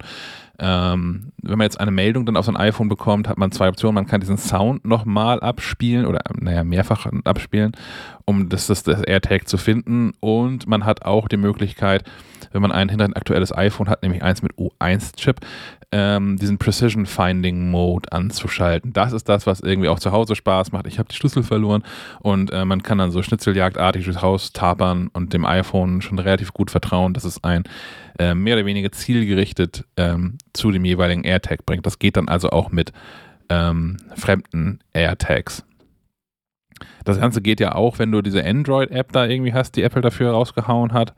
Ähm, Precision Finding wird da wahrscheinlich nicht funktionieren, weil ich nicht glaube, dass irgendein äh, Android-Gerät ein U1-Chip mit drin hat, der auch noch kompatibel zu dem ganzen Gedöns ist. Ähm, ja, ist das, ist das genug, was Apple da macht? Ist das überhaupt ein reales Ja. Problem? Ich glaube schon, dass das ein reales Problem ist, aber ein reales Problem, dass äh, wenn, du die, äh, ich sag mal, kriminelle Energie hast, jemanden äh, ohne sein Wissen ähm, zu orten, äh, hast du auch Hardware-Alternativen, die vielleicht dann auch teurer sind, ähm, aber äh, Möglichkeiten finden sich da immer. Nur jetzt ist halt diese Möglichkeit in der Breite äh, zumindest in, in der Theorie gegeben und äh, an einigen Stellen bessert Apple nach oder kündigt Nachbesserung an, aber äh, es gibt natürlich auch irgendwie findige Leute, die Geschäftsmodelle äh, entwickeln, wie beispielsweise ne, den Bohrer zur Hand zu nehmen und genau an der Stelle in das AirTag-Gehäuse zu bohren, ähm, dass keine Verbindung mehr zum Lautsprecher äh, besteht, dann hast du so einen dauerstummen AirTag. Ähm, da gab es wohl irgendwie ein Listing auf Etsy, was entfernt wurde und der, der Anbieter hat wohl auch irgendwie auf Nachfrage äh, von Kollegen, ähm, ich glaube 9 to 5 oder so war das, ähm, gesagt, ja, ja, nee, nee, das äh, wäre ja auch gar nicht so gedacht gewesen, aber äh, nun gut, äh, das Angebot ist, glaube ich, verschwunden, aber es gibt auf jeden Fall Mittel und Wege, diesen Lautsprecher irgendwie kaputt zu bekommen. Ich habe das auch selbst schon irgendwo gelesen. Äh, einfach ein paar Mal gegen die Wand schmeißen, dann äh, macht das wohl auch nicht mehr oder so. Also, da gibt es schon Leute, die das genau äh, so haben wollen und das waren wahrscheinlich auch die, die bei Etsy zugegriffen haben. Äh, da bei dem Heimhandwerker, der äh, dann auch das, den doppelten Preis, glaube ich, dafür verlangt hat. Die waren irgendwas um die 70, 80 Dollar für einen AirTag, für einen stummen AirTag. Ähm, also es scheint auch schon Leute zu geben, die sowas haben wollen. Und ich befürchte auch, dass der Anwendungsfall äh, stummer AirTag schon ein besonderer ist. Hm. Also mir fällt jetzt so aus dem FF, würde mir jetzt nichts einfallen, warum ich einen brauche, der, der nicht laut gibt, wenn er entdeckt wird. Ich habe das höchstens ähm, bei Gegenständen, die doch von mehreren Personen genutzt werden. Also keine Mhm. Ahnung, Svens Fahrrad. Wenn, wenn, wenn Sven sich das Fahrrad regelmäßig mit, äh, wenn du das regelmäßig, wieso dritte Person, wenn du das, das Fahrrad regelmäßig mit deiner Frau äh, äh, teilen würdest, beziehungsweise sie das auch regelmäßig nutzen würde und jedes Mal, wenn sie dann äh, zehn Meter vom Haus weg ist, das scheiß AirTag anfängt zu piepen, ähm, das wäre so ein, ein, ein legitimer. Gemeinsame, gemeinsame Objekte wäre irgendwie einfach eine Sache, die ganz Das, gut das ist wär. was, was, ja, also das müsste Apple nachliefern. Ich weiß gar nicht, das muss irgendwie synchronisiert sein. Oder sie hat, die- weiß ich nicht, müsste ich jetzt mal nachfragen. Also wir haben ja, ja verschiedene Fahrräder, die auch per AirTag mit Air- AirTags ausgerüstet sind und äh, die, die laufen eigentlich auf mich. Deswegen müsste es ja bei meiner Frau anschlagen, tut es aber nicht. Vielleicht haben wir es auch einfach, man kann es doch auch de deaktivieren, ne, für diesen AirTag. Selbst, ja. Also du, du kannst, Ja, du ja, kannst klar. sagen, wenn, wenn dieser AirTag dabei ist, stört mich das, soll das nicht stören, ja. Genau. Ähm, natürlich wäre es sinnvoll, das irgendwie per Familienfreigabe dann zu, äh, zu lösen, zu sagen, hier, das ist in Ordnung, dass der mitkommt. Oder auch, Ja, vor allem noch auch besser. suchen kann. Also, Ja, das wäre äh, das wär super. Oder noch besser wäre, gerade im Falle von, von so, ich verleih mal Dinge, äh, zu sagen, hier, da ist übrigens AirTag bei, ich gebe dir mal die Zugriffsrechte darauf für, keine Ahnung, die nächsten 48 Stunden, dann kannst du den auch damit suchen. Wäre ja auch eine nette Idee noch so. Das hatte ich auch, dass das Thema, äh, im, also äh, im, im, Geiste durchgespielt mit meinem, mit meinem VanMoof-Fahrrad, weil in der aktuellen Version der, der VanMoof-App kann man jetzt endlich auch das Fahrrad äh, an andere VanMoof-Accounts verleihen und übergeben damit, ähm, sodass auch andere Menschen das dann mit der App steuern können und unterwegs da irgendwie, keine Ahnung, Dinge verstellen können. Hast du nicht gesehen? Ähm, aber da fiel mir dann auch ein, okay, krass, aber was ist mit eigentlich mit diesem AirTag, den ich da drin habe? Und das, naja, okay, ich habe da halt das AirTag reingestellt, das macht ja auch kein normaler Mensch. Und dann fiel mir im dritten Schritt auf, naja, Van Moof macht das inzwischen von Haus aus, dass da so die Dinger AirTag-kompatibel sind. Und das ist natürlich schon irgendwie doof, wenn ich jetzt irgendwie jemandem dann so, so, so ein Fahrrad überlasse und das in der App irgendwie aufwendig über, so aufwendig ist es gar nicht, aber halt aufwendiger als hier ist ein Schlüssel, das in der App übertrage, dass äh, auch Sven mein Fahrrad fahren darf. Ich dann aber äh, separat diese AirTag-Geschichte nicht, AirTag nicht anpassen kann. Ja, ich habe hier gerade einen Van Move zurückgeschickt und vergessen, wo ist, auszuschalten und kann jetzt quasi den, den Verlauf des, des Pakets schön verfolgen. Also Und- in Oldenburg, wenn ihr da seid. Da gibt es eine schöne Geschichte, das ist in der, ich glaube, in der vorletzten Logbuch Netzpolitik, wo Lilith Wittmann ähm, zu Gast ist und äh, von ihrem großartigen Hack erzählt, äh, wie sie eine, eine Bundesbehörde aufgespürt hat, die es eigentlich äh, nicht gibt oder nicht geben sollte und die wahrscheinlich irgendeinem Geheimdienst untergeordnet ist und so eine Briefkastenfirma ist, ähm, aber die nirgendwo nicht verzeichnet ist. Und da spielt auch unter anderem ein AirTag eine Rolle, weil sie Pakete mit AirTags dann an die Behörde geschickt hat und geguckt hat, in welchen Gebäuden die am Ende wirklich aufschlagen. Ja, im Also eine- schönsten Sinn in ihrem Artikel dann äh, diese Transkripte der Telefonate. Ja. Wenn man irgendwie spät nachts irgendwelche Behörden anruft und sofort jemand ans Telefon geht, kann man schon mal skeptisch werden. äh, ja, wir, wir suchen die Episode nochmal raus und verlinken die äh, hier mit drin. Sehr, sehr hörenswert. Das ist auch die, dieselbe Lilith Wittmann, die auch schon unter anderem diese, diese CDU-App auseinandergenommen hat, mit der die CDU Wahlkampf gemacht hat. Äh, oder mit der äh, die CDU ihre, äh, ihr, ihr Wahlkampfpersonal ausgestattet hat, um äh, Protokoll zu führen über äh, Wahlkampf, Haustürgespräche und all sowas. Ähm, die hat schon einiges äh, inzwischen in jüngster Zeit äh, kaputt gespielt an, an Technik, was da so draußen ist. Ähm, ja, so viel zu AirTags. Ja, ne? Dann komme ich zu äh, Apple, Apple Music. Ähm, da zeichnet sich nämlich ab über eine, über die aktuelle, ich glaube, das ist die aktuelle Beta-Version für Android-Geräte von Apple Music, zeichnet sich einmal mehr oder einmal nochmal präziser ab, dass Apple anscheinend arbeitet an einer äh, alternativen oder ergänzenden äh, App für klassische Musik. Was ich persönlich jetzt irgendwie ganz cool finde, weil Apple Music selbst schon so die eine oder andere Macke hat. Ähm, was, was klassische Musik anbelangt, weil die häufig schon auch nochmal anders sortiert ist und äh, in anderen Reihenfolgen oder beziehungsweise ein, ein, ein, ein Album klassische Musik häufig ja mehrere Werke umfasst und nicht aber nur ein Werk hören möchte zum Beispiel. Sowas kann man alles super scheiße steuern in Apple Music. Ähm, also da gibt es eine Klassik-App demnächst. Bis dahin kann ich äh, Concertino, Concertino, wahrscheinlich Concertino, äh, empfehlen. Ist in den Show Notes verlinkt. Ist eine App, die genau das macht, greift auf die Musikbibliothek von äh, Apple Music zurück und hat aber ein Interface, was so ein bisschen angepasster ist an ähm, ähm, das, was vielleicht äh, Freunde, Freundinnen von klassischer Musik von so einer App ähm, erwarten würden. Genau, da würde ich, da wollte ich, ähm, als ich das gelesen habe, das war auch so die erste Frage, wa- was unterscheidet denn so äh, Klassikhörende von mm, anderer Musik? Wa- Was sind da so die Anforderungen? Du sagtest eben schon was von Werken und so. Genau, ich habe jetzt zum Beispiel hier ähm, vor mir die App gerade und ich habe gesucht nach der Symphonie Nummer 9 von Antonin Dvorak. Das ist tatsächlich mein, mein, meine liebste Symphonie, das äh, aus der neuen Welt. Ähm, und es gibt eine Aufnahme zum Beispiel von den Berliner Philharmonikern. Ähm, da sind aber mehrere Werke drauf. Da sind insgesamt, äh, wenn ich es hier gerade richtig sehe, sind da drei, drei Symphonien auf einem Album drauf. Und ich möchte aber nur diese eine hören. Wenn ich jetzt in, in Apple Music das starte und auf Play drücke, dann laufen die vier Sätze von Aus der neuen Welt durch und danach läuft das nahtlos in das nächste Werk irgendwie über. Ähm, wenn ich das aber in Concertino aufmache und jetzt konkret nach diesem einen Werk nur gesucht habe, habe ich hinterher einen Player, der mir von diesem Album genau diese vier Sätze anzeigt und die auch äh, nur abspielt, zum Beispiel ähm, dann ist die, die, die Suche ja nochmal eine andere, weil man, ähm, also die Suche ist insofern anders, als dass die ganze Vorschlagseiten anders aussehen. Die sind abgestimmt auf klassische Musik. Ich habe also nur klassische Musik in dem, was äh, bei Apple Music quasi entdecken wäre und kann das filtern nach Komponisten, was auch in Apple Music nicht so richtig trivial ähm, ist. Es gibt dann, es gibt noch eine Radiofunktion da drin, die finde ich jetzt relativ uninteressant, äh, mag für andere interessanter sein, aber ähm, im Wesentlichen ist es das, dass man äh, präziser ansteuern kann, was man eigentlich wirklich hören möchte und einen besseren Überblick darüber hat, ähm, was das Angebot eigentlich ist. Hm.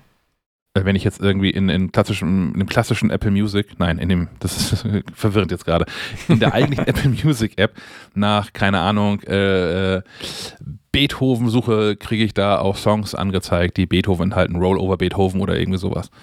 Das ist vielleicht ein, mir fällt gleich ein besseres Beispiel ein, aber ähm, wenn ich halt nach Begriffen suche, bekomme ich da halt auch Songs und Alben angezeigt, die nichts mit klassischer Musik zu tun haben. Ähm, und das filtert halt diese App auch ganz gut mit raus. Ist vielleicht ein recht spitzer ähm, Fall, dachte ich erst, weil es ja auch noch irgendwie andere Streaming-Anbieter gibt, die sich explizit an Freunde der Klassik äh, richten, Adagio zum Beispiel. Aber warum nochmal extra Geld ausgeben, ähm, wenn die Aufnahmen doch ohnehin fast alle, zumindest einen großen Teil auch, äh, in, in äh, Apple Music verfügbar sind? Und dann habe ich geguckt, äh, man kann für dieses Ding auch bezahlen. Es gibt so Support-Buttons für 2 Euro, 5 Euro oder 10 Euro einmalig. Oder man kann Patreon, Patreon werden und die regelmäßig unterstützen. Und in den, in den App-Credits quasi gibt es auch eine Liste von Menschen, die da unterstützt sind. Und darunter taucht auch unter anderem Igor Levitt auf, ähm, hm. der vielen als so der beste, begnadetste aktuelle Pianist äh, gilt. Und wenn der das nutzt, dann kann das so scheiße irgendwie nicht sein, dachte ich mir. Also jemand, der wahrscheinlich äh, keine Geldsorgen hat, denke ich mal, wenn es irgendwie kein Problem wäre, auch noch neben Apple Music Adagio oder so ähm, zu abonnieren, dann trotzdem so eine App äh, unterstützenswert findet und wahrscheinlich ja auch nutzt, ist vielleicht schon so ein, so ein kleines Gütesiegel dann. Auf jeden Fall, den kann man auch gut bei Twitter folgen. Ja, ja. Obwohl er so politisch ist. Oder gerade deswegen. Ja, das ist irgendwie ein, ein, eine häufige Kritik, dass sich Menschen, die aus dem, aus dem Kulturbereich kommen, wie, wie die sich erdreisten können, sich politisch zu äußern. Ähm, das teile ich nicht, aber dem, dem, weht da schon manchmal eine steife Brise entgegen, wenn er sich äh, mal nicht vollkommen neutral zu irgendwas äußert. Da gibt es auch ähm, einen, einen sehr guten, das ist jetzt inzwischen, ich glaube, anderthalb Jahre schon alt, die Alles gesagt-Episode mit Igor Levitt. Alles gesagt, der unendliche Podcast von, von Die Zeit. Äh, lohnt sich auch sehr. Ist halt mitten in der Pandemie aufgenommen, wo alle noch nicht so richtig wussten, wie das weitergeht. Deswegen ist es so ein bisschen, hat so ein paar dystopische Züge hier und da, aber es geht auch sehr viel um Politik und um Musik und um, naja, um schönere Themen. Wenn ihr regelmäßig diesen Podcast hört, dann habt ihr in der vergangenen Episode ein längeres Interview gehört mit ähm, Axel Grell von Grell Audio und ehemals Sennheiser ähm, zu seinen neuen In-Ears, den Grell TWS äh, 1. die hatte ich im Test und ich hatte noch so ein paar Sachen offen, die ich zur letzten Episode nicht, nicht fertig hatte. Ähm, deswegen möchte ich das gerne jetzt nochmal so nachreichen. Ich kann das eigentlich alles so weit bestätigen, was ich in der letzten Episode schon gesagt habe und was Axel Grell auch so erzählt hat. Die funktionieren tatsächlich wie beschrieben. Mich stört immer noch, auch jetzt nach zweieinhalb, drei Wochen, zweieinhalb Wochen, die ich benutze, dass die äh, über Kreuz in dieses Case eingesetzt werden. Das ist das erste, was mir bei diesen AirPods, äh, AirPods, bei, den, bei diesen In-Ears aufgefallen ist und was mich bis heute tatsächlich irgendwie wahnsinnig macht. Das, mein, mein Kopf kann das nicht gut verarbeiten irgendwie. Ich weiß nicht warum. Mag aber auch daran liegen, dass es alle anderen Indies, die ich bisher hatte, also die von, von, von Apple, von, von Sennheiser, von Technics, von verschiedenen anderen günstig Firmen, ähm, die haben es alle anders gemacht. Da, wo da sitzt der linke Stöpsel halt auch links im Case und äh, der rechte rechts und hm, naja. Ähm, ich fand so im, im Alltag, fand ich vor allem gut, dass sie extrem sicher sitzen. Das habe ich bei anderen von diesen True Wireless in ihr schon ganz anders gehabt. So mit den, mit den Sennheiser hatte ich da das ein oder andere Problem, mit denen von Apple nicht. Ähm, die hier sitzen, obwohl sie breiter, größer aussehen, ob ihres Designs so, so kreisrunder Korpus, Korpus ist, ähm, sitzen sehr sicher. Es wird einfach Glück, dass einer von den mitgelieferten Silikonaufsätzen, gibt es auch genug von, äh, für meine Ohren offensichtlich ziemlich gut ausgemessen ist. Ähm, aber das haben wir letztes Mal ja auch schon besprochen, dass wenn das bei euch nicht der Fall sein sollte, diese ganzen Silikon und sonstige Aufsätze sind inzwischen hinreichend standardisiert, branchenweit, außer bei Apple, ähm, dass man da eigentlich auch Ersatz bekommt oder das Alternativen bekommt, wenn einem die mitgelieferten mal nicht passen sollten. Ähm, das Case selbst ist noch ein zweiter Negativpunkt. Also wie gesagt, für mich ist der Negativpunkt, dass sie über Kreuzen sitzen. Es ist aber auch recht groß.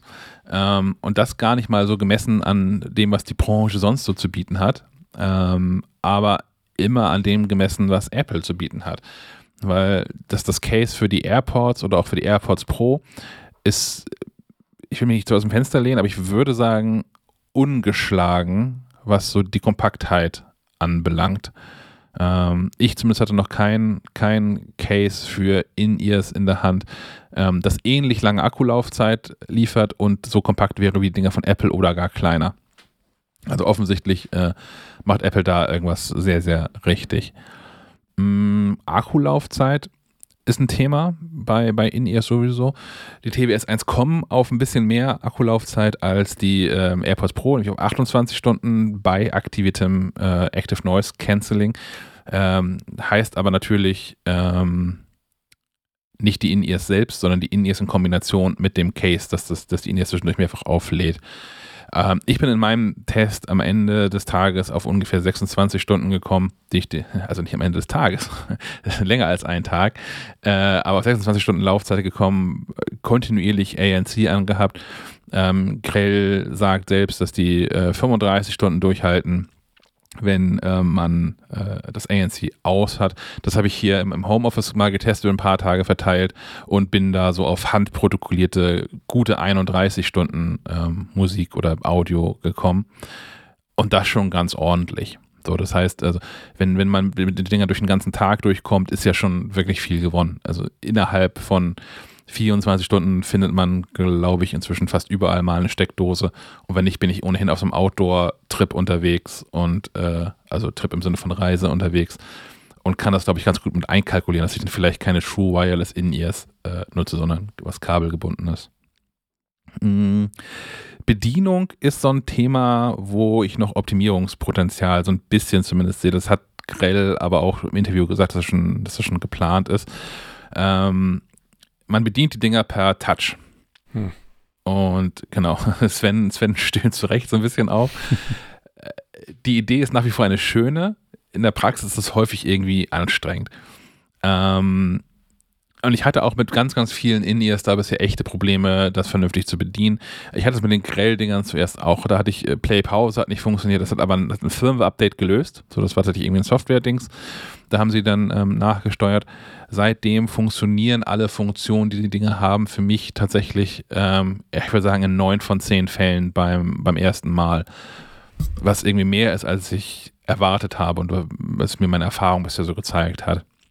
Das Einzige, was noch ein bisschen doof ist, ist, ich löse regelmäßig beim Einsetzen und Rausnehmen der Dinger irgendwelche lustigen Funktionen aus. Und das ist der Punkt, den ich gerade schon ansprach, den Grell auch im, im Podcast, äh, im, Interview, in dem Interview angesprochen hat.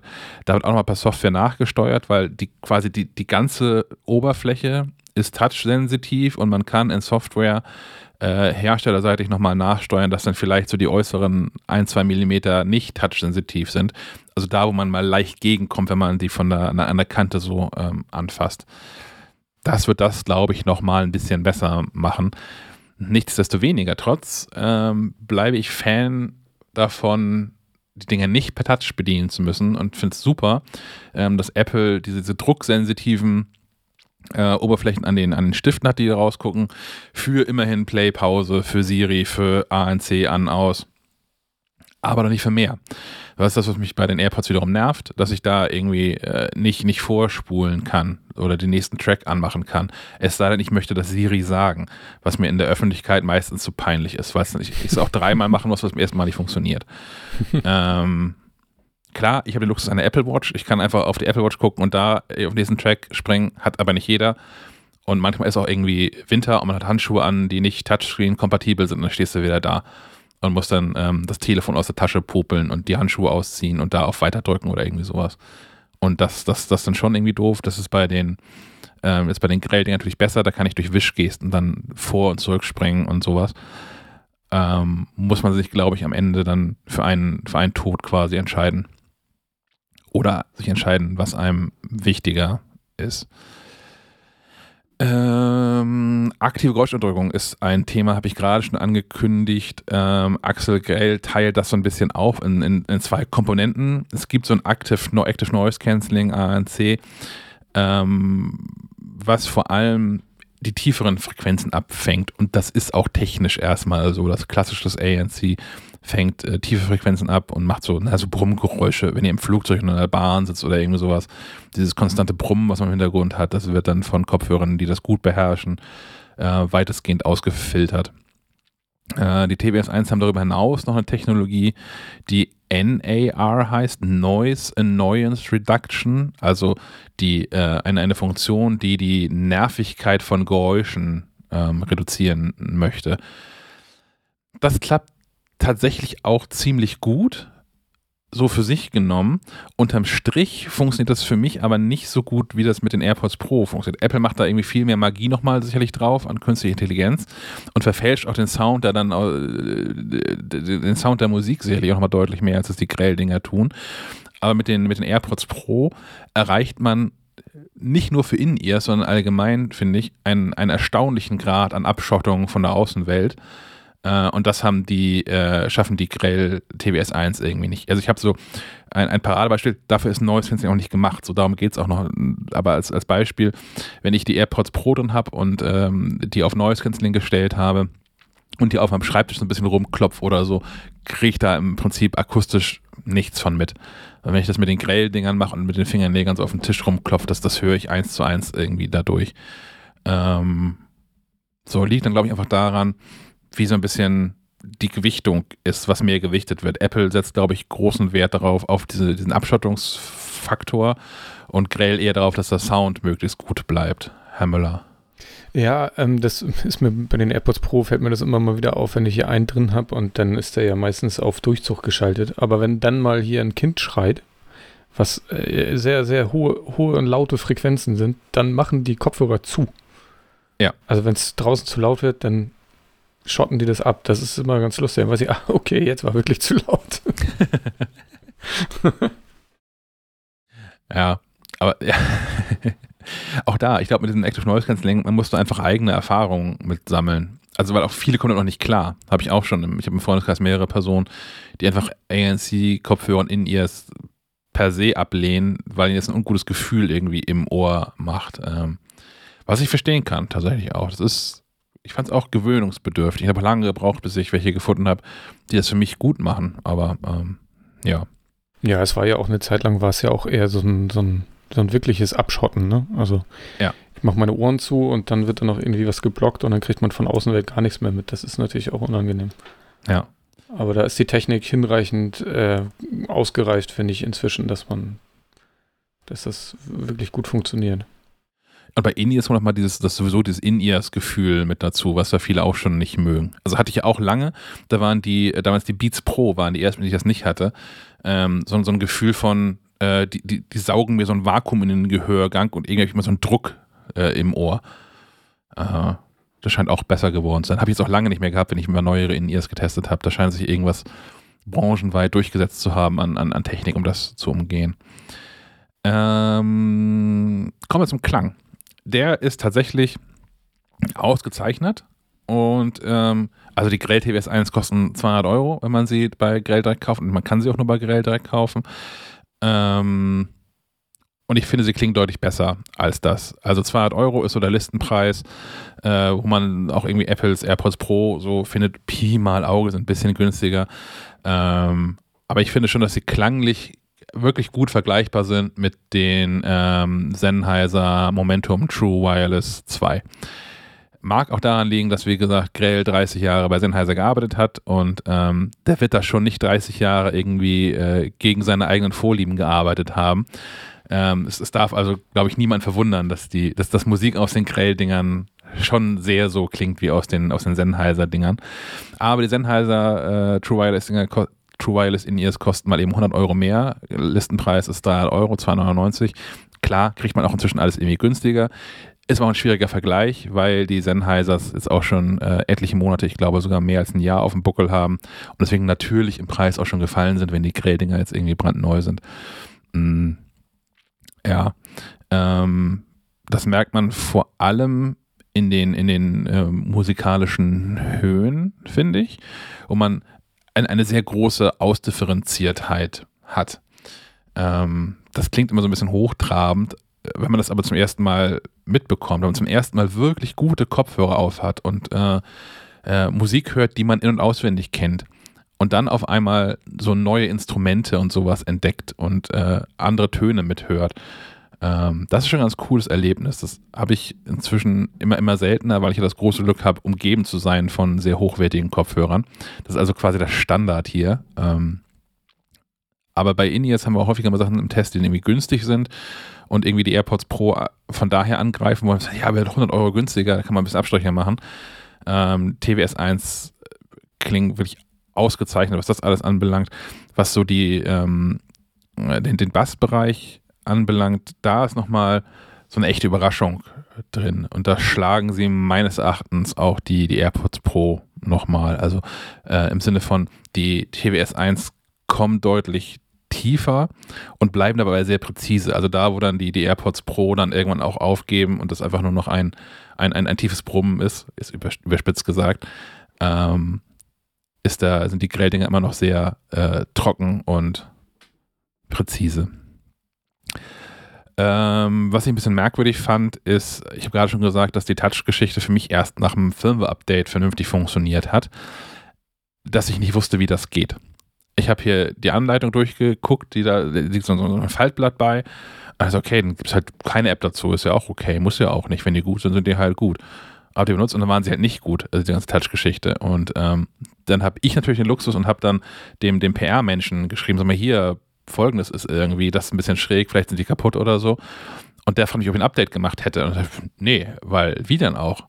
Ich kann die hier, ich habe die an, an, an einen Rechner hier angeschlossen, da poppt auch irgendwie nichts auf. Hätte ja sein können, dass in dem, in dem Case noch ein bisschen Speicherplatz mit drin ist und das einem dann ähm, Software rüberschiebt.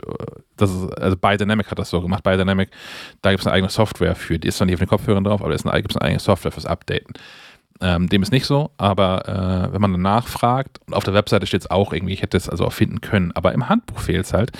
Ähm, Grell hat zusammengetan mit äh, Sonarworks. Die machen äh, eine App, die das Sound ID heißt. Äh, man kann also das die, die Grell TWS 1 mit dem iPhone koppeln, dann äh, in diese Sound ID App integrieren, dann erstmal Firmware-Updates machen. Sound ID macht aber noch mehr. Ähm, Sound ID passt den Klang, den Kopfhörer machen, an die eigenen Vorlieben an. Und das passiert so, dass man so einen kleinen Hörtest macht. Der ist bei weitem nicht so ausgefeilt wie von, von Mimi Music. Ähm, falls ihr die kennt, die sind inzwischen, glaube ich, vom Markt oder gekauft worden von irgendwem oder so. Auf jeden Fall nicht mehr so für sich stehend aktiv. Ähm, sondern man sucht sich Musikrichtung aus und bekommt da immer so AB-Vorlagen vorgespielt und muss dann entscheiden, ob einem Version A oder Version B besser fällt. Das macht man irgendwie drei, vier Minuten lang und dann ist so ein Klangprofil fertig, das wird auf die Kopfhörer rauf ähm, und tatsächlich klingt dann Musik in den allermeisten Fällen für mich besser, als sie es ohne diese Anpassung tut. Kann man auch ausschalten, wenn man irgendwie so den, wenn man, wenn man da ähm, sehr tief dem neutralen Klang verwurzelt ist und das irgendwie die oberste Maxime ist, dann kann man das auch sein lassen. Ähm, wenn man aber möchte, dass es für einen selbst äh, am, am besten klingt, ist das ein echt guter Ansatz, finde ich. Ähm, diese App funktioniert aber nur mit äh, unterstützten Kopfhörern. Ne? Die, ja. Da wird das wahrscheinlich dann irgendwie über, drau mit drauf übertragen. Oder? Genau, ja. Ja, okay. Es gab aber noch einen Weg, den kriegst du im Kopf nicht ganz zusammen. Ähm, man kann auch Klangprofile im iPhone ja hinterlegen über die ähm, Bedienungshilfen. Mhm. Und ich meine, das sind sogar Klangprofile, wie man sie auch mit der, ich glaube, man kann die mit der Mimi Music App erstellen und die kann man da reinladen. Ähm, bin ich mir gerade nicht ganz sicher. Aber irgendwie so, so war der Weg. Und dann kann man die auch immerhin, diese Klangprofile äh, vom iPhone aus äh, nutzen. Ob jetzt, ehrlicherweise muss ich gerade passen, ob das dann auch nur mit Apples Kopfhörern funktioniert, könnte ich mir vorstellen. bin ich aber gerade nicht ganz sicher. Ähm, ein Punkt habe ich noch, Telefonie. Äh, eine Sache, die häufig unterschätzt wird, aber ich nutze meine, meine Indies unterwegs, bin auch häufig zum Telefonieren. Und das ist schon irgendwie, mir ist es wichtig, dass andere Menschen mich ganz gut verstehen. Und als ich die Dinger bekommen habe, die, die TWS 1, ähm, gab es ja das beste Testszenario überhaupt, denn zwei Tage später gab es hier diesen, diesen Orkan, der es auch in den Nachrichten geschafft hat. und äh, als ich mit denen in ihr dann draußen war, das konntest du halt knicken. Äh, es ist orkantauglich sind sie irgendwie nicht. Das sind aber auch die AirPods Pro, die ich als Vergleichsdings dabei hatte, äh, nicht. Ähm, gleichwohl behauptet Grell, dass äh, die TWS 1 eine ganz gute Funktion haben, um Windgeräusche zu minimieren. Und ja, das tun sie auch. Das tun sie auch genauso gut, wie das die AirPods äh, Pro tun oder wie das die Sennheiser-Dinge auch tun für mich so im Alltag. Im Alltag heißt aber auch, ich bin hier in der Stadt unterwegs oder ich laufe hier mal äh, im, im Dorf zum Edeka oder so. Das ist ja nicht das, was wir hier oben meinen, wenn wir Wind sagen.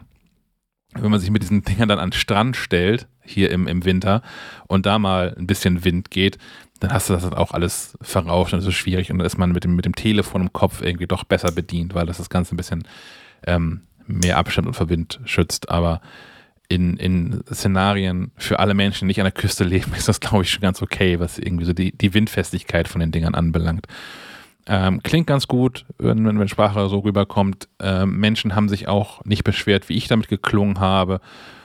Mehr kann man, glaube ich, ähm, nicht, nicht erwarten. Äh, Fazit für 200 Euro, eine total runde Sache, extrem empfehlenswert, wenn man nicht die AirPods Pro haben möchte. Und ich glaube, da hilft im Zweifel auch einfach nur das, das Ausprobieren, was für einen selbst das Bessere ist und ähm, auch um herauszufinden, worauf man mehr Wert legt. Wenn ihr jetzt ohnehin mit diesen In-Ears vor allem zu Hause am Schreibtisch sitzt, dann werdet ihr von dieser ANC-Funktionalität gar nicht so wahnsinnig viel nutzen und seid vielleicht dann mit, diesen, mit den Grail TWS 1 besser bedient, weil die in den Details dann doch nochmal den, den, den besseren ähm, Klang und, und, Sound bieten und halt eben meines Erachtens mithalten können mit den 100 Euro teureren Sennheiser-Dingern. Wenn für euch ähm, ANC, die aktive Geräuschunterdrückung, ähm, das Wichtigste überhaupt ist bei so Kopfhörern, dann sind die Grell TWS 1 beim Preis von 200 Euro vielleicht nur zweite Wahl hinter zum Beispiel den, den AirPods Pro.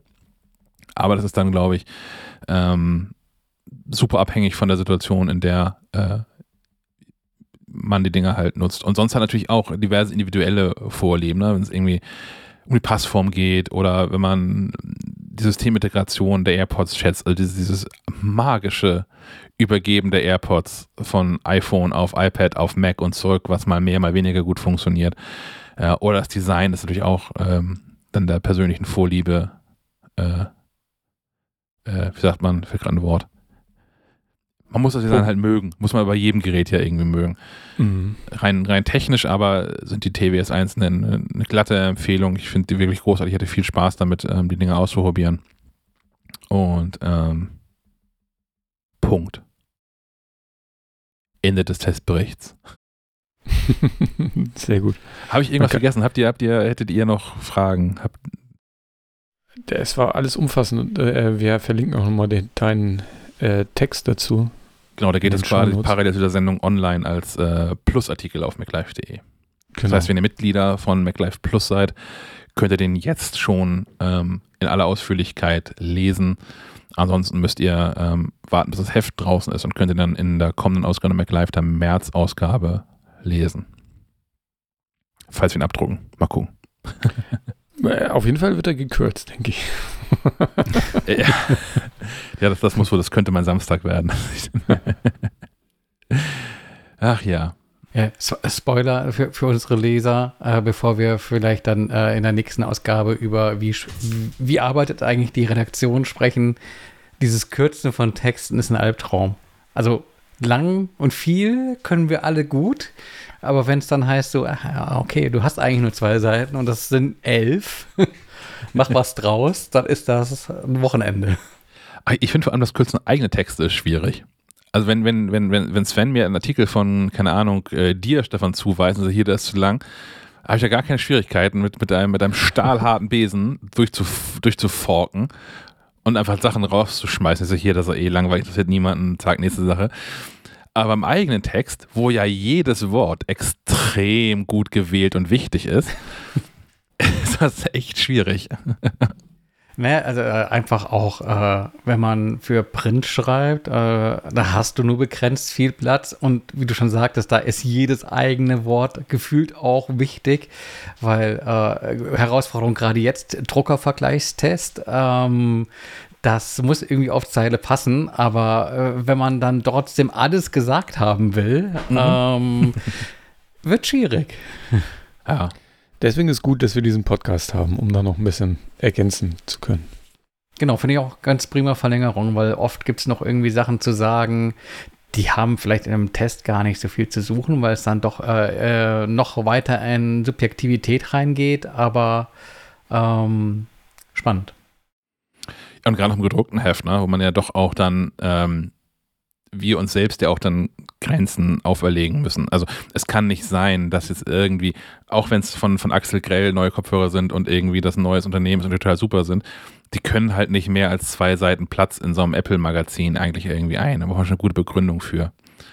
Ähm, da muss es halt eher ein Vergleich sein mit anderen Geräten oder so, damit sich auch dann Leser, Leserinnen äh, nicht, nicht um den, um den rar gesäten Seitenplatz betrogen fühlen. Aber dazu dann vielleicht in der nächsten Episode mehr, wo das nochmal ein, äh, ein, ein echtes Thema wird. Ich habe noch eine zweite Sache ähm, getestet. Das geht auch deutlich ähm, schneller. Und zwar hat Sven mir zukommen lassen eine ähm, iPhone-Halterung fürs Auto. Die Pitaka Mac EZ Car Mount Pro. Easy. Aber ich bin Mac, ja Brite. Mac Easy. Ich bin ja gefühlter Brite. Achso, okay. ähm, und zwar, du hast ja auch so ein Ding davon, du hast auch einen Test dazu geschrieben. Richtig und äh, hast mir die überlassen, die man sich nicht, nicht in die Windschutzscheibe rein äh, äh, saugt, sondern die man in so Lüftungsschlitz montieren kann. Finde ich total clever. Stefan hält auch gerade so, so ein ähnliches Ding in die, in die Kamera. Ja. Was hältst du da in die Kamera? Kommt, kommt, kommt noch ein Test irgendwann demnächst ähm, von Peak Design, äh, Wireless hm, Charging Car Mount. Hm, ja. Ja, cool. Die äh, Pitaka Mac EZ K-Mount Pro hat eine, eine ganze Reihe von Vorteilen. Ähm, zum, äh, das eine ist, sie kann ein iPhone auch laden. Grüße, an, Grüße gehen raus an, an, an Belkin, die ja die damals diese MagSafe Autohalterung fürs iPhone vorgestellt haben, die nur so ein iPhone halten kann, das aber nicht laden kann, was ein echtes Drama ist und einfach ein riesiger Fail äh, braucht kein Mensch. Äh, wenn man das schon im Auto irgendwo hin magnetisiert, kann es auch gerne gleich mit geladen werden, finde ich. Also es, es, tut einfach nicht weh, das einfach mitzutun. Und spätestens dann, äh, wenn so ein äh, iPhone auch als Navi genutzt wird, sei es äh, direkt oder über, über Wireless CarPlay oder so, dann kannst du auch zugucken, wie der Akku, dein Akkustand fällt und dann brauchst du eh Strom. Und äh, wogegen ich mich ja super äh, bisher immer gesträubt habe, ist auf gar keinen Fall, kommt mir so eine iPhone MagSafe magnetische Halterung ins Auto wo ich dann zusätzlich noch ein Kabel ins iPhone stecken muss, um es zu laden. Das ist Schwachsinn. Das ist, naja. Dieses Ding erschlägt das aber alles. Immerhin auch zu einem stolzen Preis von, liegt glaube ich bei 60 Euro oder so, äh, roundabout. Mhm. Ähm, er hat dafür aber alles dabei. Also man, das Ding selbst kann per USB-C geladen werden, hat ein USB-A auf USB-C-Kabel dabei, damit man es im Auto einigermaßen sinnvoll anschließen kann. Die meisten Autos haben nach wie vor, also die meisten Autos neueren Baujahrs haben äh, USB-A-Buchsen, wenn sie dann USB-Buchsen haben. Und wenn man ähm, so Adapter für Zigarettenanzünder kauft, dann sind die in aller Regel auch noch USB-A und nicht USB-C. Also eigentlich eine gute Wahl, was da so beiliegt an, an ist, Kabel. Da, ist da so ein Zigarettenanzünder Adapter dabei? Ich erinnere mich nicht. Nee, das ist nicht dabei. Das ist nur, Nee, nur ein Kabel nicht bei dabei, ne? von, von USB-A auf USB-C. Okay. Was bei dem Ding besonders ist, ist, dass die meisten anderen Halterungen für so die Lüftungsgitter, die werden da so reingeklemmt irgendwie. Das ist auch der Grund, weswegen die bei mir alle nicht funktionieren. Denn ich fahre einen Toyota Prius und da ist das alles ein bisschen anders. da ist, ähm, da, der, der hat auch ähm, senkrechte Lamellen in der Lüftung und aber nochmal eine waagerechte, ganz durchgängige, die sehr dick ist davor. Und die meisten, die man so zum Stecken sind, die passen einfach nicht. Beziehungsweise die haben da keinen Halt und spätestens wenn ein iPhone dran hält, kippt das ganze Ding da irgendwie raus. Ähm, deswegen hatte ich sehr lange eine, eine Halterung von äh, Brodit im Auto, aus ich meine Schweden, ähm, die extra so Klemmhalterungen für verschiedene Autotypen bauen und äh, auch eine Klemmhalterung haben, die exakt in diese Lüftungsgeschichte von Toyota reinpasst. Und die klemmen sich also nicht an die Lamellen fest, sondern wirklich ins Gehäuse, was da drumherum ist. Ähm, das war mir aber auch irgendwann zu doof, weil das gibt es auch nicht mit äh, MagSafe bisher. Da habe ich auch schon vor Jahren aus dem Auto rausgerissen, weil ich dann lieber äh, das per Kabel gemacht habe. Weil ich auch lange in meinem Auto nur kabelgebundenes Kabel hatte und dann irgendwann einen Adapter gekauft habe, habe ich hier schon erzählt. Lasse ich hier an der Stelle weg. Ähm, dieses Ding hat quasi hinten eine ausfahrbare Kralle. Ähm, also ich dachte, ich habe ausgebaut, so scheiße, ist viel zu kurz, das passt nicht, das ist nur für so kurze Lamellen gedacht. Tatsächlich gibt es aber so, einen- so, einen- so einen Drehmechanismus dran und man kann ähm, am hinteren Ende mh, so, so, so eine Kralle recht lang, mehrere Zentimeter ausfahren und äh, so weit ausfahren, dass die auch hinter diese von mir vorhin erwähnte dicke, waagerechte Lamelle reicht. Und dann kann man, äh, indem man das richtig in die andere Richtung dreht, das wieder festziehen und kann so diese, diese Basishalterung ähm, extrem sicher, extrem fest an so Lamellen befestigen, kann dann auf, mit, so, mit so einem Kugelkopf ähm, die eigentliche Ladeplatte und, und MagSafe-Platte aufsetzen. Fertig. Funktioniert 1A. Ähm, finde ich mit 60 Euro, finde ich es ein bisschen teuer. So, als Testgerät hier total okay, total cool, kriegt auch eine gute Note, weil es alles so funktioniert, ähm, wie es funktioniert hat von mir. Aber ähm, Hätte ich es jetzt selbst gekauft für 60 Euro? Ich glaube nicht. Da wäre meine Schmerzgrenze eher so in Richtung wahrscheinlich 30 bis 40 Euro. Ähm, ein, eine Frage noch. Ähm, es ist kein Ladegerät, also nichts für den Zigarettenanzünder bzw. Bordstrom dabei, sondern nur das USB-Kabel. Also Richtig. ja, aber mein, mein Punkt wäre der, ähm, dass äh, wenn du ein Fahrzeug besitzt, das bereits USB-Buchsen hat, hast du meistens irgendwie auch eine andere Befestigungsmöglichkeit oder vielleicht sogar schon CarPlay mit drin. Mhm. Und ich denke immer, das sind eher Lösungen, äh, die sich an Besitzer älterer äh, Fahrzeuge richten. Und dann fände ich es eigentlich auch ganz gut, wenn ähm, entsprechend ein Lader mit im Karton liegt oder zumindest, dass es, äh, ich weiß nicht, wie das hier in dem konkreten Fall ist, sich so konfigurieren lässt mit, ja, schmeiß mir halt noch sowas äh, für eine Zigarettenanzünder mit rein. Mhm. Ja, ist aber auch so ein bisschen ich. die Debatte wie mit dem äh, Ladegerät bei, bei iPhones. Ne? Also Hm. kann ja schon davon ausgehen, dass inzwischen, wenn du so ein Auto hast, du wahrscheinlich auch so ein Ladegerät schon hast. Klar, dann ist der Preis ein bisschen höher. Also, der Preis äh, kann, weiß ich jetzt nicht genau, aber ich Ist aber kann normal. Das, also das ist so ein Ja, bisschen, also das- 60 Euro ist so diese Standardklasse. Nur da, bei Enka beispielsweise liegt für ähnliches Geld eben ein, ähm, äh, wie nennt man das? Ist das äh, Zigarettenanzünderadapter, Bordstromadapter? Nennen wir es Bordstromadapter. 12 Volt. Ähm, mit, mit dem Karton und ähm, jetzt hier auch gerade die Schachtel, die ich von Peak Design in der Hand hielt, ist ein bisschen teurer, aber dafür ist auch ähm, was für einen Zigarettenanzünder mit dabei. Ich glaube, da gibt es aber auch gleich eine Variante für mit ohne. für mich Hm. ohne, gut.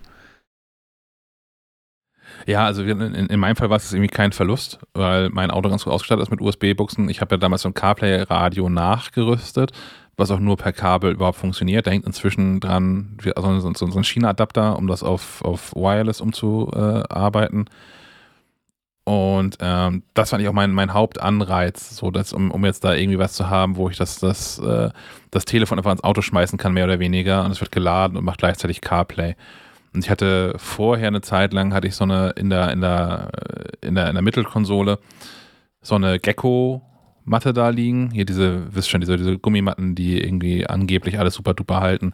Äh, ja, nee, so ein iPhone halt nicht. Wenn du einmal über so eine Buckelpiste irgendwo hier gefahren bist, äh, durch das schlaglochbehaftete Kiel und da mal eins erwischt hast, dann liegt das iPhone halt nicht mehr richtig auf der, auf der äh, Gecko-Ladematte und ist dann, lädt dann nicht mehr oder nur noch schlecht und macht vor allem warm oder so das ist alles doof und deswegen habe ich ja schon länger gestielt auf so eine, so eine MagSafe-Lösung. Habe lange keine gefunden, die für mich irgendwie funktioniert, äh, weil die, äh, die, die Scheibe im, im, Prius, die Windscheibe im Prius ist ähm, sehr flach. Ja, flach ist das richtige Wort.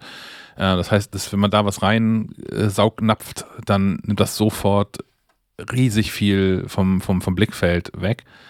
Äh, deswegen war ich auf so einer Haltung aus und war ganz froh, als, als Sven mir die präsentierte. Passt das denn bei dir? Weil die steht ja, ich habe das im Test erwähnt, die steht ja relativ weit raus. Dadurch, dass sie diesen Dreh- und, und äh, mhm. äh, Haltemechanismus hat, hast du ja da so einen Stift. Bei mir quasi äh, im T4 sitzt du ja quasi direkt am Cockpit.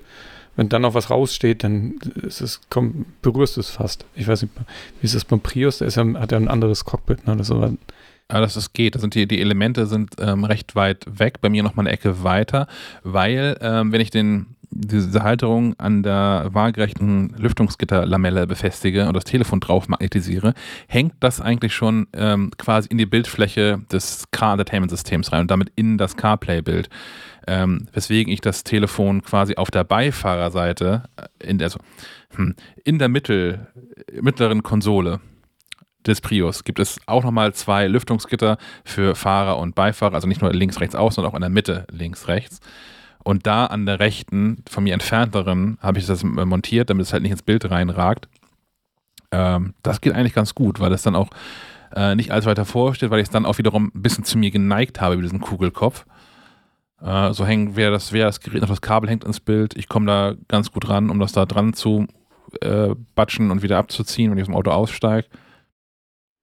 Ja, aber es ist, ich finde es, ähm, ja, es hat lange gedauert, bis diese, diese Lösungen überhaupt irgendwie äh, gekommen sind. Wie du schon ja. sagtest, Belkin kam mit dieser Halterung ohne Ladefunktion, das war ja auch eher ein, ein schlechter Witz. Äh, jetzt gibt es aber vermehrt äh, solche Dinge und äh, mir war nicht klar, wie viele Optionen man da hat. Also äh, in die, in die Lüftungsschlitze klar und äh, an die Scheibe, aufs Dashboard und dann auch noch darauf zu achten, ob da jetzt ein, so ein Bordstromadapter bei ist oder nicht. Und wenn da, wenn, wenn da nicht, oder wenn da einer bei ist, auf was endet das Kabel eigentlich? Weil ich habe ja auch noch einen, da endet das Kabel auf USB-C, was natürlich für mich kein Problem ist, weil ich noch einen Zigarettenanzünder drin habe. Mein Auto ist alt genug.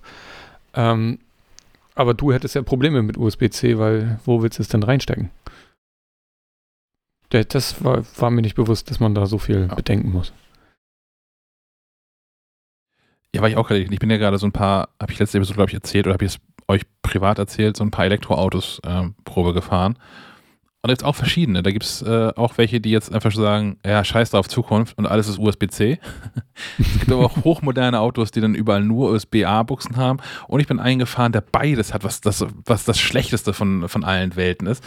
Weil immer, immer die falsche Buchse am falschen Ort irgendwie ist. ähm, ja, diese USB-Geschichten im Auto, ja. Ich, ich hoffe, dass das, das USB-C halt als Standard uns lange erhalten bleibt, also zumindest als Steckerformat uns lange erhalten bleibt. Ja, ja, jetzt im modernen Auto jetzt noch USB-A finde ich äh, ein bisschen, hm. Würde ich auch sagen, dass USB-C hoffentlich ein bisschen zukunftsträchtiger ist. Ja. Ja. Gut. Ähm, so viel würde ich sagen dann zu dieser äh, MagSafe-Ladestation fürs Auto. Ganz geil, bisschen teuer. Wir bleiben aber im Auto. Nein, wir kommen erst zu Apps, verdammt. Ich war, ich war schon hier, ich bin schon weitergesprungen zu Streaming und Gaming. Das wäre eine super Überleitung gewesen. ähm, Nee, mir fällt keiner ein. Stefan. Ja, ich, ich, ich ziehe den äh, Joker hier in Sachen Apps mit, äh, der, die ich vergangene äh, Episode schon äh, nutzte, um, um die Kollegen zu nerven, nämlich ähm, Epoch Cam Pro ähm, von Elgato ist eine App, mit der man das iPhone äh, in eine Webcam verwandeln kann. Was man vielleicht machen möchte, weil äh, zumindest ältere Apple Notebooks ja dann doch eher bekannt sind für, naja, Webcam ist nicht so geil. Mhm. Ähm, bedeutet, was macht diese App? Ähm, die App macht im Prinzip nichts anderes als das Kamerabild, entweder kabelgebunden oder auch ähm, kabellos via WLAN. Ähm, an den jeweiligen Rechner zu übertragen, Mac oder PC. Es gibt eine Treiber-Software, die man äh, zu installieren hat. Und äh, ist das passiert, lässt sich äh, beispielsweise in, in Google Meet oder Zoom oder anderen Videotelefonie, Chat-Apps ähm, als Kamera eben Epoch Cam auswählen. Und äh, da gibt es zwei Versionen der App. Einmal eine kostenfreie, die quasi einfach nur zum Ausprobieren da ist, meinem Verständnis nach, ob das Ganze äh, vom System her funktioniert, weil es kommen diverse Einschränkungen mit, wie eine geringere Auflösung und du hast eben auch Wasserzeichen mit drin. Ähm, wahrscheinlich äh, der dezente Hinweis auf äh, hier, das ist von Elgato. Hm. Ähm, und man hat auch diverse Filtergeschichten und sowas mit äh, in der äh, Pro-Variante, die mit 8 Euro, finde ich, äh, moderat dafür bepreist ist, was es ist. Also, es gibt nämlich auch äh, einen ganzen Strauß von ähm, weiteren Apps, äh, die ähnliches äh, anbieten, aber ähm, sich auch nicht irgendwie lumpen lassen, da irgendwie Jahresabos hinter zu klemmen. Und da finde ich, so ein Einmalpreis von 8 Euro für eine bessere Webcam ähm, gut und fair. Äh, wäre vielleicht als Thema vor ein oder vielleicht zwei Jahren relevanter gewesen, als Leute in dieses Homeoffice mussten und feststellten, ich habe ja gar keine Webcam oder diese MacBook-Webcam ist überhaupt nicht dolle. Und äh, infolgedessen die äh, Regale bei Amazon auf Monate leergeräumt waren und man äh, schon überlegte, ob man die eigenen Webcams, die man überzählig noch irgendwo in der Schublade hatte, in dieses Ebay reinschreibt schmeißt, um äh, sich dann, äh, keine Ahnung, eine Immobilie zu kaufen. Also da gingen die Preise auch steil nach oben. Ähm, deswegen 8 Euro ähm, ist da im Vergleich nichts. Ich ähm, werde einfach mal, weil dann fällt es mir leichter durch die App ähm, durchzusteppen, ähm, die, den Kollegen wieder das Bild ähm, der EpochCam hier mit auf den parallelen Videocall geben. Ich hoffe, das funktioniert mit dem Umschalten hier. Mhm. Man, man, sieht Dinge. Ich nehme jetzt einfach mal diese dieses iPhone in die Hand äh, und ähm, ihr seht euch jetzt selbst. Habe hier so diverse Dinge. Äh, einmal habe ich so einen Filter, deswegen seht ihr das jetzt hier so blurry. Ähm, den schalte ich mal eben aus. Das sollte irgendwie auch sich gleich äh, haben, dass das hier äh, verschwommen ist. Und ich kann Dinge machen wie ähm, die Seiten tauschen. Also seitenverkehrtes Bild äh, drehen. Ich kann, ich kann auch einfach mal hier umstellen, dann seht ihr mich so ein bisschen freundlicher. Ähm, ich kann diverse Filterspielereien. Also ich könnte beispielsweise einen Greenscreen hinter mir aufstellen und ähm, den nutzen. Ich äh, kann mir hier das funktioniert jetzt aus Gründen irgendwie nicht. So einen schicken Piratenhelm aufsetzen. Also wer Spaß an Filterspielereien hat, wird hier fündig, weil ich habe jetzt nicht nur einen Piratenhut auf, sondern auch irgendwie so einen äh, Papageien auf der Schulter. Ähm, Schaffst du es parallel, die Unschärfe in, in Google rauszumachen? Ah, genau, das, das war das. Ich wunderte mich schon. Ja, all das schaffe ich. Ähm, visuelle Effekte ich, ich pack dafür so, auch ein Bild jetzt. dann in die Shownotes. Prima. Holz mit Hasenohren. So, genau. Gut, ähm, das waren die Hasenohren. Also ich könnte jetzt hier noch, oh, Breaking News. Ähm, ich weiß nicht, was jetzt passiert. Oh nee. Haben wir im Fernsehstudio, in einem virtuellen Fernsehstudio. Ja, ich glaube, das, das wird jetzt hier Standard. Ja, oh Gott, ja. ähm, genau, es gibt viele Spielereien. Es gibt aber auch ganz nette Filter, wie hier, der heißt Clean. Tatsächlich sieht das hier ein bisschen netter aus, so ein bisschen pastellig. Ähm, verschiedene Farbfilter, okay, Röntgenfilter. Ja, also ich könnte mich jetzt hier durch Filter, oh, Pixelfilter. Ähm, also so ein bisschen das, was, was Photobooth von Apple auch schon äh, kann und konnte. Genau, also wenn ich das richtig verstanden habe, sind das Filter, die äh, aus Snapchat quasi äh, den Weg hier in äh, Epocam reingefunden haben. Ah. Was noch geht, was ich auch interessant finde, wenn ich da mal hier rauskomme, so genau, ist, dass ich eben ähm, die Kamera an sich wechseln kann. Also jetzt nochmal zurück. Das ist jetzt ähm, für, für, für, die Hörer und Hörerinnen gut sichtbar, ähm, die Frontkamera. Ich kann aber auch eben sagen, ähm, dass ich die, äh, die, die, Telekamera äh, möchte oder Ultraweitwinkel. Äh, die Kollegen sehen gerade die, die finstere Ecke mit den Druckerkartons aus dem Vergleichstest oder eben hier mit dem Tele der Blick auf die Baustelle jetzt, vom Fenster. Jetzt sehen wir die Nachbarn. Mhm. Ja, genau. Hallo. ähm, man kann auch ähm, alternativ äh, das Mikrofon des iPhones nutzen. Äh, dann wird das Ganze so zur Komplettlösung. Hm. Äh, Finde ich auch ganz gut. Ähm, ansonsten, äh, ja, was gibt es noch für Details? Man kann das, äh, den Blitz des iPhones als Dauerlicht nutzen. Äh, wenn man relativ nah vor der Kamera ist, kann man damit tatsächlich für ein bisschen bessere Ausleuchtung sorgen. So super geil ist das aber auch nicht, aber äh, eine gute Verlegenheitslösung. Und ähm, was kann man noch machen? Man kann den Fokus manuell setzen. Auch das vielleicht interessant für, für den oder die ein oder andere. Und ansonsten würde ich mich da über nichts beschweren wollen für 8 Euro. Ist auf jeden Fall ja auch eine gute Möglichkeit, wenn man mal so eine zweite, äh, zweite Ansicht braucht oder so. Ähm, wir hatten das in der Genau, so jetzt wie die. Pandemie. Super. Auch Froschperspektive geht immer. Bart von unten. Ähm, nee, wir hatten das, dass wir quasi äh, so, so halb remote äh, so, so Gesellschaftsspiele spielen wollten. Und da war es ganz gut, wenn man so eine, für eine Würfelkamera zum Beispiel, kann man das auch nutzen mhm. oder einfach eine andere, eine zweite Perspektive hat oder so schon ganz gut. Und wirklich ja, fair, das dass sie, dass sie einen Einmalpreis haben und kein Abo. Das finde ich auch gut. Ja, ich finde, das passt halt ganz gut so in diese ganze Elgato-Produktwelt, ähm, weil ja. ähm, lang langjährige Leserinnen und Leser erinnern sich, äh, Elgato ursprünglich äh, die, die Firma gewesen, die wir jetzt alle unter, unter Eve kennen. Und ähm, El, Elgato selbst äh, wurde als Marke äh, wohl auch mit einigen Produkten, da weiß ich es nicht ganz genau, äh, etwa die Thunderbolt Dogs äh, an Corsair verkauft und ähm, die haben Elgato inzwischen zu einer Marke umgebaut, die sich primär an, ähm, äh, wie heißt das neudeutsch, Content Creator richtet. Äh, also Menschen, Streamer. die Genau, die, die mit diesem YouTube und all sowas ihr Geld verdienen, ähm, können sich da Dinge wie äh, Greenscreens und Lichter und äh, eben auch äh, Apps wie diese Webcam-App irgendwie ähm, zulegen. Bei und das alles ein ziemlich gutes Zeug und eigentlich auch fair bepreist. Also ich habe da wirklich nichts zu meckern. Finde ich lustig. Ähm, der neuestes äh, Produkt ist ja so, so ein Pedal, so ein Fußpedal für Content Creatorinnen, mit dem man äh, Kamera umschalten kann oder was auch immer. Aber weil du so gerade sagst, gut, ähm, gut bepreist, das Ding kostet 90 Euro, was ich, wo ich dachte, what? Das, das erscheint mir sehr ganz viel ordentlich.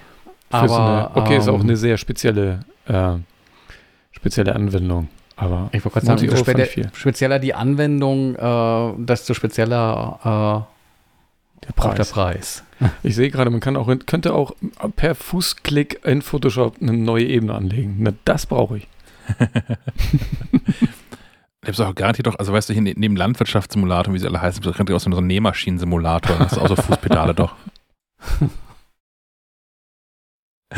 also, dann, dann, dann virtuellen, dann virtuelles T-Shirt da irgendwie zusammensticken, äh, zusammen, zusammennähen. Ja. Okay. Sweat, Sweatshop nee, ansonsten also mit, mit AR-Anwendung, dass es auch um dich rum irgendwie brennt dann oder irgendwie sowas. Und Mann, Mann.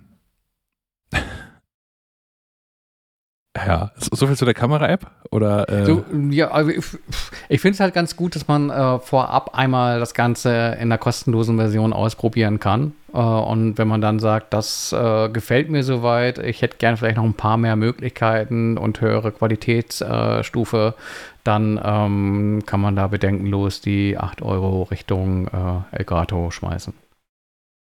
Hm. Wer hat denn das Thema Serientracking hier reingeworfen?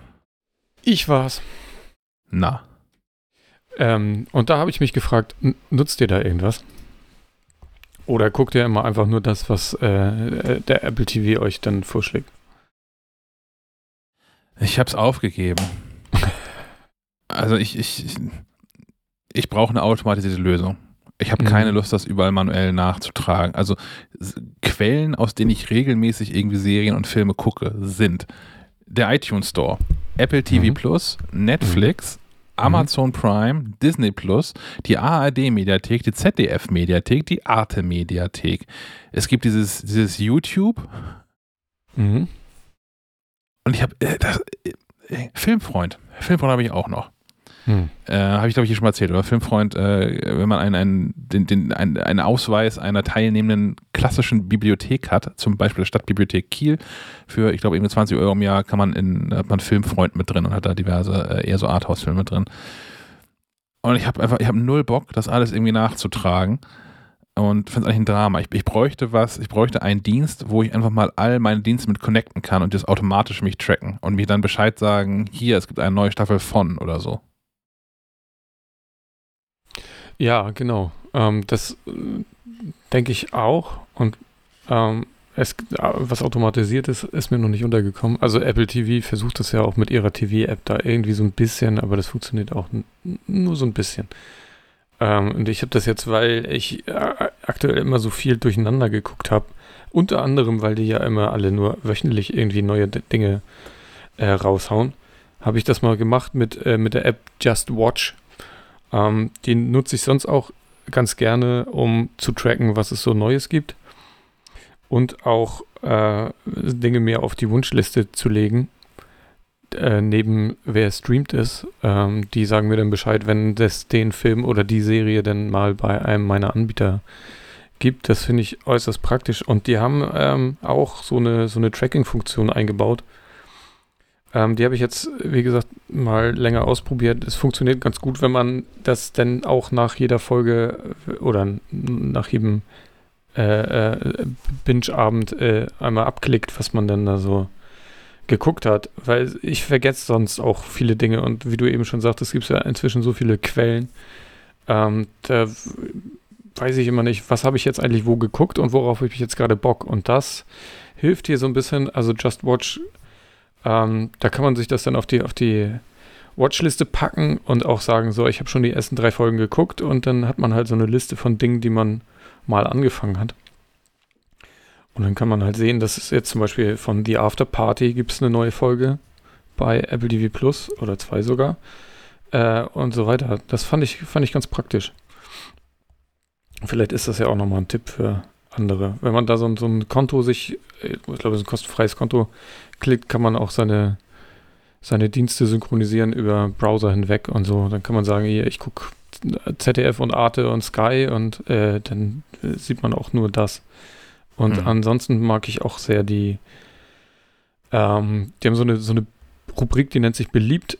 Allerdings kann man die auch noch anders sortieren, zum Beispiel nach IMDB-Bewertung oder nach Erscheinungsjahr oder man kann es auch noch durch Filter äh, sehr, sehr granular einstellen, was man da eigentlich will. Zum Beispiel zeigt mir nie wieder irgendwas, was in was Reality TV ist oder was. Ich will keine historischen Sachen sehen. Dann kann man das nicht nur explizit auswählen, sondern man kann es auch explizit äh, abwählen. Das finde ich ganz gut. So findet man irgendwie ganz gut Dinge, die man als nächstes gucken kann. Ähm, sonst ist man ja wirklich ein bisschen erschlagen. Ja, und wer, wer streamt ist, sollte eigentlich äh, jeder und jedem ein Begriff sein. Äh, ist ja auch so eine Webseite, die mit, auch mit der App kommen, bei der man äh, Filme und Serien tracken kann und auch auf die Watchlist se setzen kann und dann wird man benachrichtigt, wenn es das in einen Dienst geschafft hat. Habe ich eben nämlich gerade gewundert, ich habe 36 neue E-Mails gekriegt, das lag aber daran, dass die offensichtlich gerade ihren äh, alles aktualisiert haben und das waren alles Dinge von, wer streamt es? mir, mir, ist gerade aufgefallen, dass ich tatsächlich so für ähm, in die Zukunft gerichtetes nichts habe, aber ähm, für, für Serien, die ich jetzt geguckt habe oder Filme, die ich gut fand, ähm, ist das hier eigentlich gerade so mein, mein, mein Archiv. Über gute Serien sprechen wir hier regelmäßig. Das wäre auch nochmal schön, wenn wir da vielleicht eine eigene Liste dann anlegen würden für worüber haben wir schon gesprochen und in welcher Aus Ausgabe. Kann man ja mal drüber nachdenken. Es gibt noch andere Apps, so wie, wie TV, äh, irgendwas und dies, das. Ich habe die alle mal Track ausprobiert. TV gibt es auch noch. Ja, ich fand die, bin da bei keinem hängen geblieben. Da ich eh immer hier bei, bei Just Watch rumhänge, komme ich jetzt mit der Watchlist bislang am längsten aus. Jo. Ja, man würde ja eigentlich denken, dass Apple ähm, auch mit dem Apple TV als, als Plattform und äh, Apps auf iPhone und iPad ähm, sich da so reinwanzen könnte, um tatsächlich vielleicht auch ähm, die eigene Apple TV App äh, mit besseren Empfehlungen zu speisen. Also das funktioniert, wie du Sven schon sagtest, ja nur so halb richtig gut. Äh, ich bekomme auch gerne mal Empfehlungen und bekomme auch gerne mal Empfehlungen mit, ja, hier kannst du gucken und kostenlos. Und dann kann ich mir bei 80 Prozent der Fälle sicher sein, ich klicke irgendwo hin und heißt das, ja, hier, hier zahl dann Kost doch mal irgendwie 3,99 für Monat bei Stars Play. Oh, ja. Also genau. Ähm, ich glaube auch, dass das besser gehen muss. Ein, einerseits kann da bestimmt viel mit ähm, Automatismen, Algorithmen gearbeitet werden. Andererseits wäre es vielleicht auch gar nicht so schlecht, an der Stelle eine Redaktion zu haben. Beim App Store schafft Apple das ja auch. Warum mhm. nicht auch ähm, und selbst im App Store wird ja über Streaming-Anbieter gesprochen. Äh, da gab es ja auch Artikel schon zu Disney und Co. Ähm, ja, warum nicht auch quasi die Inhalte in der Apple TV App entsprechend äh, aufbereiten. Das könnte ich mir eigentlich ganz gut vorstellen. So äh, eine neuzeitliche Programmzeitschrift. Ähm, vielleicht auch so, dass man die an so einem Fernseher lesen mag. Also jetzt nicht irgendwie ellenlange Texte und sowas, oder vielleicht sogar irgendwie äh, als Videos. Äh, Möglichkeiten gibt es da viele. Aber um, umso, umso länger die Wunschliste wird, umso mehr hätte ich die Angst. Vielleicht gibt es sowas mal, aber dann halt nur in den USA. Ich glaube, das größte Manko ist, ähm, dass nicht alle mitmachen. Ne? Also Apple kann das ja grundsätzlich, äh, ist grundsätzlich in der Lage dazu. Ähm, aber das scheitert natürlich, solange so kleinere Außenseiter wie Netflix äh, nicht dabei sein wollen. Die liegen ja seit Jahren im Streit mit Apple und äh, sind deswegen auch nicht angedockt an die Apple TV App. Stimmt. Ähm, und ich meine auch, auch öffentlich-rechtlich, ZDF ist drin und ARD irgendwie nicht. Ist das immer noch so? Bin ich mir gerade nicht, nicht ganz äh, sicher, aber es gibt das ZDF deutlich früher drin. Es gibt auf jeden Fall ja aber auch äh, abonnierbare Kanäle der öffentlich-rechtlichen, was ich auch ein bisschen merkwürdig finde. Also ich kann ja, ja ein ARD Plus hier für 5 Euro im Monat dazu buchen, weiß ich aber der hört der Spaß auch auf. Also ich bin ja ein, ein, ein großer Verfechter ähm, der ehemaligen GEZ-Gebühren und des Rundfunkbeitrags und zahle das mit, mit, äh, mit zwei lachenden Augen allein wegen ganzen Podcasts, die ich so höre. Ähm, aber das muss auch reichen. Also die jetzt irgendwie rund 20 Euro, die ich da irgendwie zahle, ähm, das muss genug sein. Ich, ich sehe es nicht ein, nochmal irgendwie extra zu zahlen für irgendwie speziellen Spezialsender von ARD, ZDF und sowas. Hm.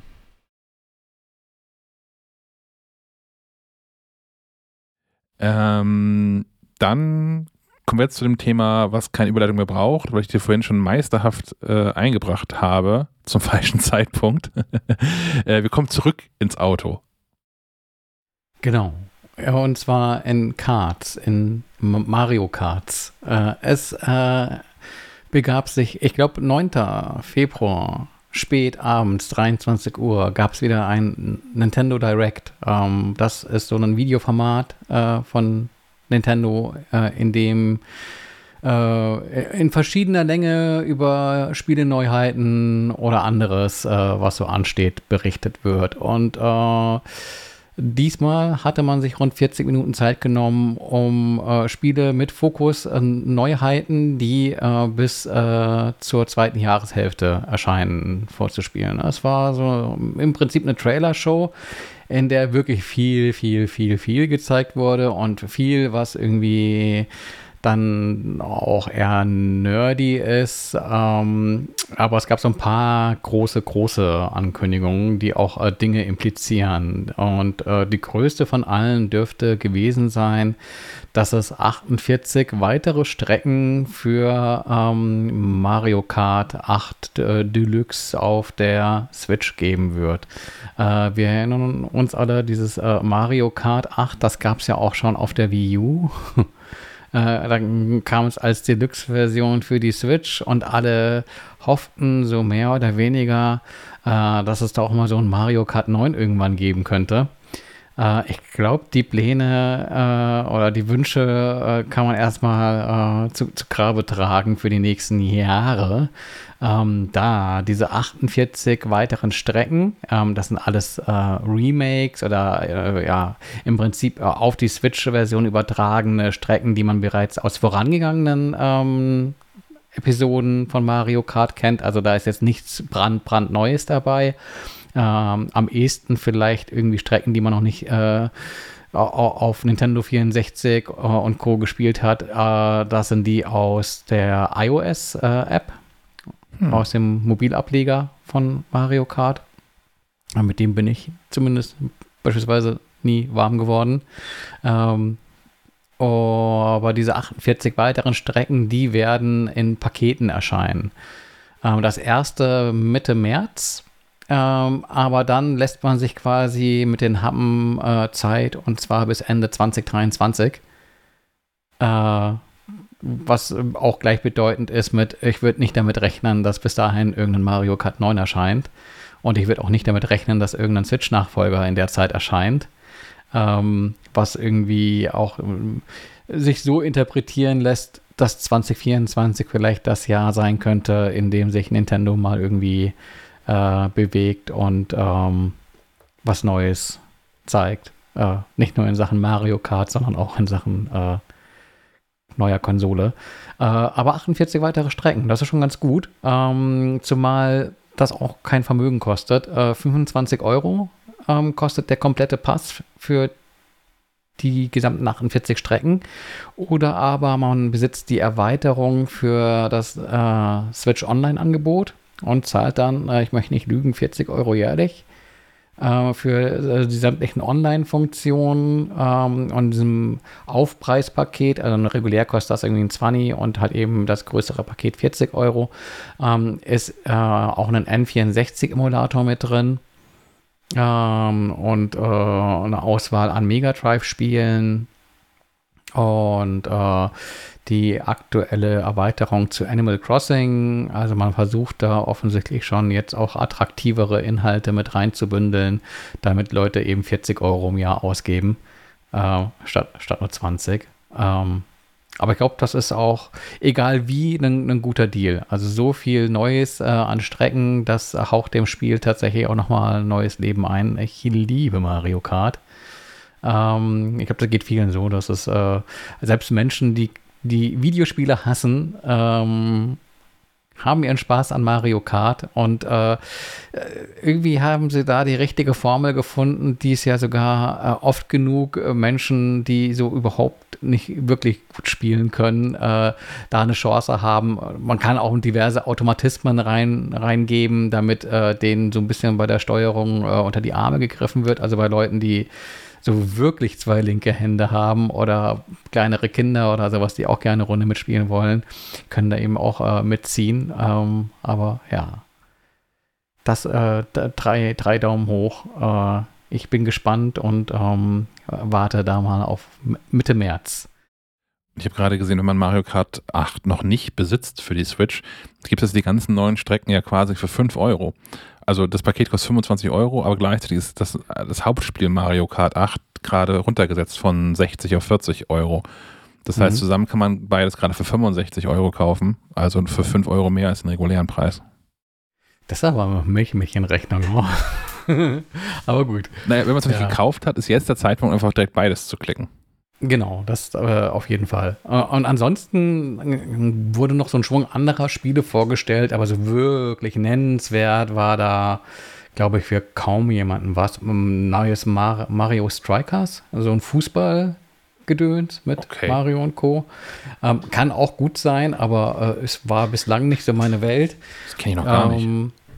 Und äh, ansonsten äh, ist jetzt bei den NES-Spielen neu mit dabei Earthbound, was irgendwie so ein Kultrollenspiel ist, was bei mir noch immer auf äh, dem Haufen der Spiele liegt, äh, die ich äh, wahrscheinlich seit 30 Jahren hätte mal spielen sollen, aber jetzt bequem äh, an der Switch dazu die Gelegenheit hätte. Ähm, ja, ein neues Kirby wurde gezeigt, aber das wusste man schon, dass, dass das kommt, äh, aber halt neue Bilder. Hm. So, so ein 3D-Kirby, also ein bisschen wie so ein 3D-Mario, nur halt mit dem Kirby und äh, Dinge fressen und sich verwandeln und wie das nun mal so ist. Ähm, ja. Ist ja immer spannend, wenn man so ein äh, Nintendo Direct in so Videospielforen verfol verfolgt, äh, wie die eine Hälfte der Leute sagt, äh, beste Präsentation ever. Äh, und die andere Hälfte sagt, oh mein Gott, was ein Scheiß. Ja, aber ähm, das war ja eigentlich nur ein Blick auf Spiele, die da noch irgendwie kommen. Ähm, Spiele, die schon da sind, äh, war bei mir aktuell Olli Olli World. Ist ein Skateboard-Spiel. Äh, ist ein Skateboard-Spiel aus ähm, 2D-Perspektive, wobei 2D nicht so ganz richtig ist, sondern eher äh, das hier Grafik im Stil von 2,5D ist, weil man sich ja auch in Ebenen äh, bewegt. Im Prinzip das Spiel, äh, du fängst an Punkt A an äh, und musst von, von links nach rechts und manchmal auch von rechts nach links ähm, auf deinem Skateboard nicht nur ins Ziel kommen oder erstmal der erste Auftrag, komm ins Ziel. Wenn du das schaffst, schon mal viel erreicht, weil das nicht immer einfach ist. Ähm, weil du dich über diverse Rampen und Rails und äh, ähm, Vorsprünge ähm, tricksen musst, um dann auch tatsächlich äh, das Ziel zu erreichen. Und ähm, dann gibt es immer noch weitere Ziele. Also beispielsweise äh, sammel die Möwen ein oder spring über die Katzen oder äh, Aufgaben, die äh, immer und immer schwieriger werden und auch äh, bereits in der ersten Spielewelt ähm, werden immer wieder Tutorials eingestreut, die dir sagen, okay, du weißt jetzt, äh, wie du einfach nur Gas gibst, äh, drück einfach mal A und nochmal A und dann nimmst du an Geschwindigkeit auf. Und dann lernst du aber äh, eben Zug um Zug, was die anderen Knöpfe so alles machen und wann du die am besten drücken solltest und ähm, wie du äh, die Tricks miteinander in eine Combo äh, bringst, um bessere Punktestände zu erreichen. Und das wird irgendwann tatsächlich zu einer äh, Fingerakrobatik. Ich möchte nicht sagen, das ist wie Skaten, aber schon ähm, intellektuell, motorisch eine Herausforderung zu dem geforderten Zeitpunkten, das zu machen, was das Spiel von einem will, wenn man äh, hohe Punktzahlen erreichen möchte. Und äh, der Gag ist natürlich der, also zumindest meine Skills sind so, dass ich oft genug äh, in den nächstbesten Abgrund äh, zu Tode stürze, dass du dann unmittelbar sagen kannst, hier, ich starte wieder vom nächsten Checkpoint oder ich starte ganz vom Anfang und du null Wartezeiten hast und dadurch diesen Effekt von, ah ja, komm, einmal probiere ich noch. Hm. Du aber dann feststellst, im, im, schlimmsten Fall, dass du halt eineinhalb Stunden eine und die gleiche Stelle immer und immer wieder probiert hast. Aber dadurch, dass das irgendwie so nahtlos äh, immer wieder neu angegangen werden kann, ähm, hat man da irgendwie halt auch kaum Frust mit. Ähm, zumal man bei dem Spiel, es gab auch Vorgängertitel ähm, und die beiden Vorgänger, die ich gespielt habe, die waren wirklich extrem ähm, hasselig. Äh, da musste man auswendig lernen und äh, die Finger meisterlich unter Kontrolle haben.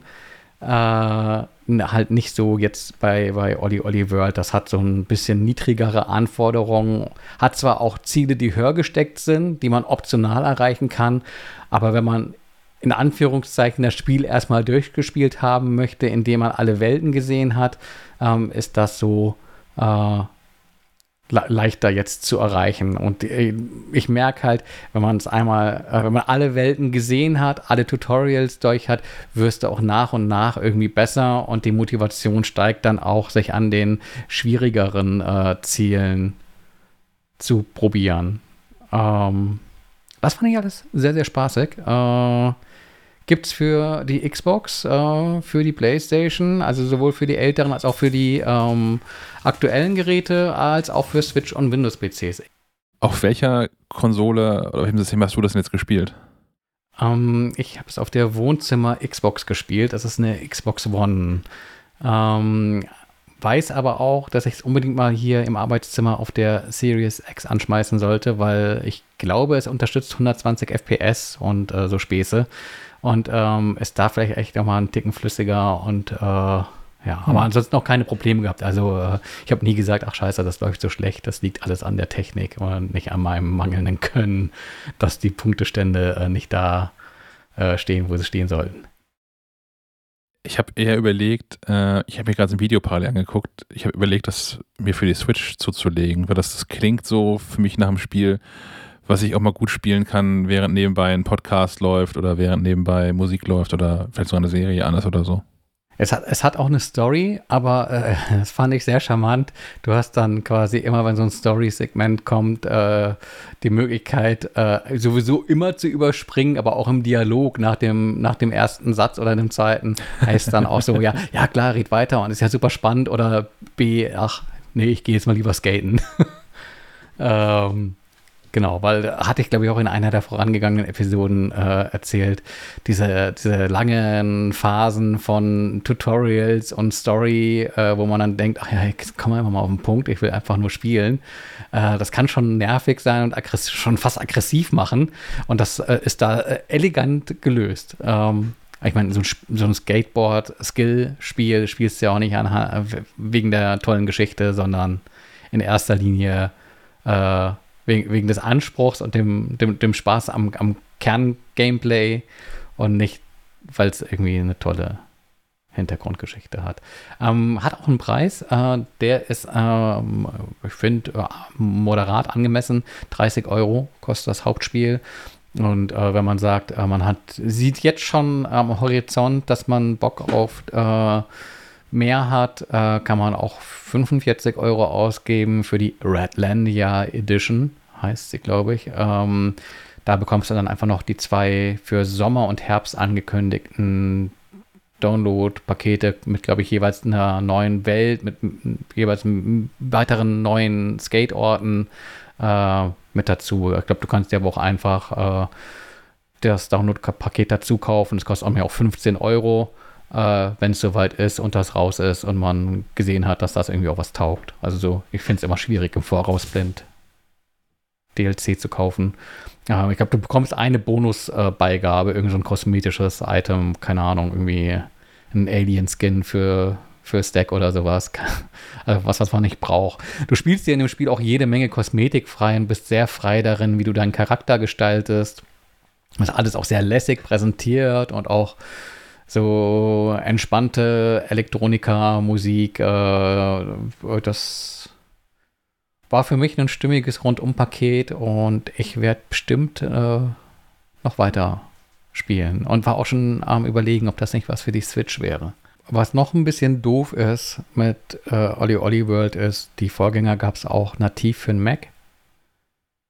Ähm, ist jetzt nicht mehr der Fall. Äh, Gibt es äh, für Konsolen und für Windows-PCs. Und äh, in Sachen Mac habe ich zwar mal so die Nachfrage gestellt in, in Richtung ähm, Publisher, äh, ob da irgendwie was geplant sei, aber keine Antwort bekommen. Und äh, keine Antwort ist auch eine Antwort. Also ich würde nicht damit rechnen, dass das auf dem Mac kommt. Und ich glaube, äh, es lässt sich äh, Stand heute auch nicht zwingenderweise streamen, aber ich glaube auch, dass das jetzt nicht unbedingt ein Spiel ist, was wegen der vielen, vielen Eingaben und äh, des Timings äh, ein Titel ist, der sich wirklich äh, prädestiniert für Streaming anbietet. Mit Streaming hast du aber auch gleich eine Überleitung gebaut zu äh, den diversen Serien, die wir drei so geguckt haben in der vergangenen Woche. Ähm, willst du direkt weitermachen? Ja, ich mache aber den Stell Schnelldurchlauf, ähm, weil äh, beim Krimi äh, kann man nie so viel erzählen, ohne dass man spoilert und äh, Menschen keinen Spaß mehr haben. Ähm, wer The Sinner kennt, äh, darf sich freuen, weil relativ aktuell noch Staffel 4 äh, bei Netflix auf, auf Deutsch zu sehen. Ähm, eine Krimiserie, die sich schon immer mit eher düsteren Geschichten beschäftigt hat und auch so Ritualmorden und äh, auch einem Ermittler, der äh, selbst immer mehr äh, kaputt geht an dem, was er so sieht und erle erlebt. Und ähm, äh, Spoiler Staffel 3, der hat sich da unter anderem auch äh, lebendig begraben lassen und sowas von, von einem, den er verdächtigt, dass er äh, der Täter war. Ganz, ganz merkwürdige, düstere Dinge, die da passieren. Und ähm, nun gut, er macht irgendwie Urlaub auf, auf, auf irgendeiner dieser Inseln vor Maine und da passieren auf einmal halt auch Dinge und Dinge wollen aufgeklärt werden. äh, all das geht auch wieder so ein bisschen in Richtung Ritualmordgeschichten, mutet es zumindest so an. Ich bin jetzt eineinhalb Folgen vor der Auflösung und äh, so, uh, ohne da irgendwas vorwegzunehmen, ich fand, das war eine der besseren der vier Staffeln. Also die erste war super, weil es einfach was Unerwartetes war. Uh, die, wobei dann die erste Staffel auch zum Ende hin so ein bisschen abgebaut hat. Ähm, aber so ansonsten im, im Komplettpaket uh, aus dem, was man bisher von uns gesehen hat, würde ich sagen, ist das uh, die stärkste Staffel. Oh. Wobei die Auflösung noch, äh, ja, eben äh, offen ist. Wenn die jetzt Banane ist, äh, melde ich mich in der nächsten Episode nochmal zurück. Aber äh, ich glaube nicht, dass sie den Karren vor die Wand fahren. Ähm, von daher Empfehlung, wer irgendwie auf, auf Krimi steht und düster und ähm, der kann einfach mal bei Sinner reingucken. Lustig ist bei um, mir genau andersrum. Ich habe, also, das ist nicht genau andersrum, aber ich habe so, ich habe die auch alle vier geguckt und ich habe für mich, äh, hat das mit, mit jeder Staffel auch eine weitere Stufe abgebaut. Ich fand, also dass ich die, die vier Staffeln in der Reihenfolge 1, 2, 3, 4 fand ich sie auch am stärksten. Hm. Ich fand drei irgendwie Banane. Und äh, zwei fand ich, war irgendwie auch irgendwie unerwartet, aber äh, von der Idee her gut. Und äh, eins war einfach, wie ich schon eingangs sagte, so dieser Überraschungsmoment, weil das irgendwie auch was anderes war als, als Krimi. Ja, genau. Und ich finde, oh. also drei ging schon in die Richtung und, und vier, finde ich, ist auch, das ist, äh, das könnte auch irgendein Krimi sein. Das ist halt wenig von, von dem Überraschenden, von dem anderen, was Staffel 1 und 2 so haben.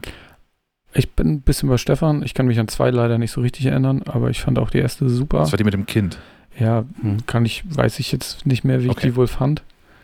Ähm, deswegen vielleicht nicht so gut. Drei fand ich, ich weiß gar nicht, ob ich sie zu Ende geguckt habe, fand ich, hat mich total überhaupt nicht äh, gefasst. Und äh, Staffel 4 fand ich jetzt wieder äh, spannend. Da bin ich, bin ich dran geblieben. Fand ich auch bis zum Ende gut. Oh, du kennst die Auflösung? Mhm. Okay. Und du schimpfst nicht. Das äh, lässt mich irgendwie hoffen, dass äh, der heutige Abend ich enthalte mich. Gutes bereithält. Gut.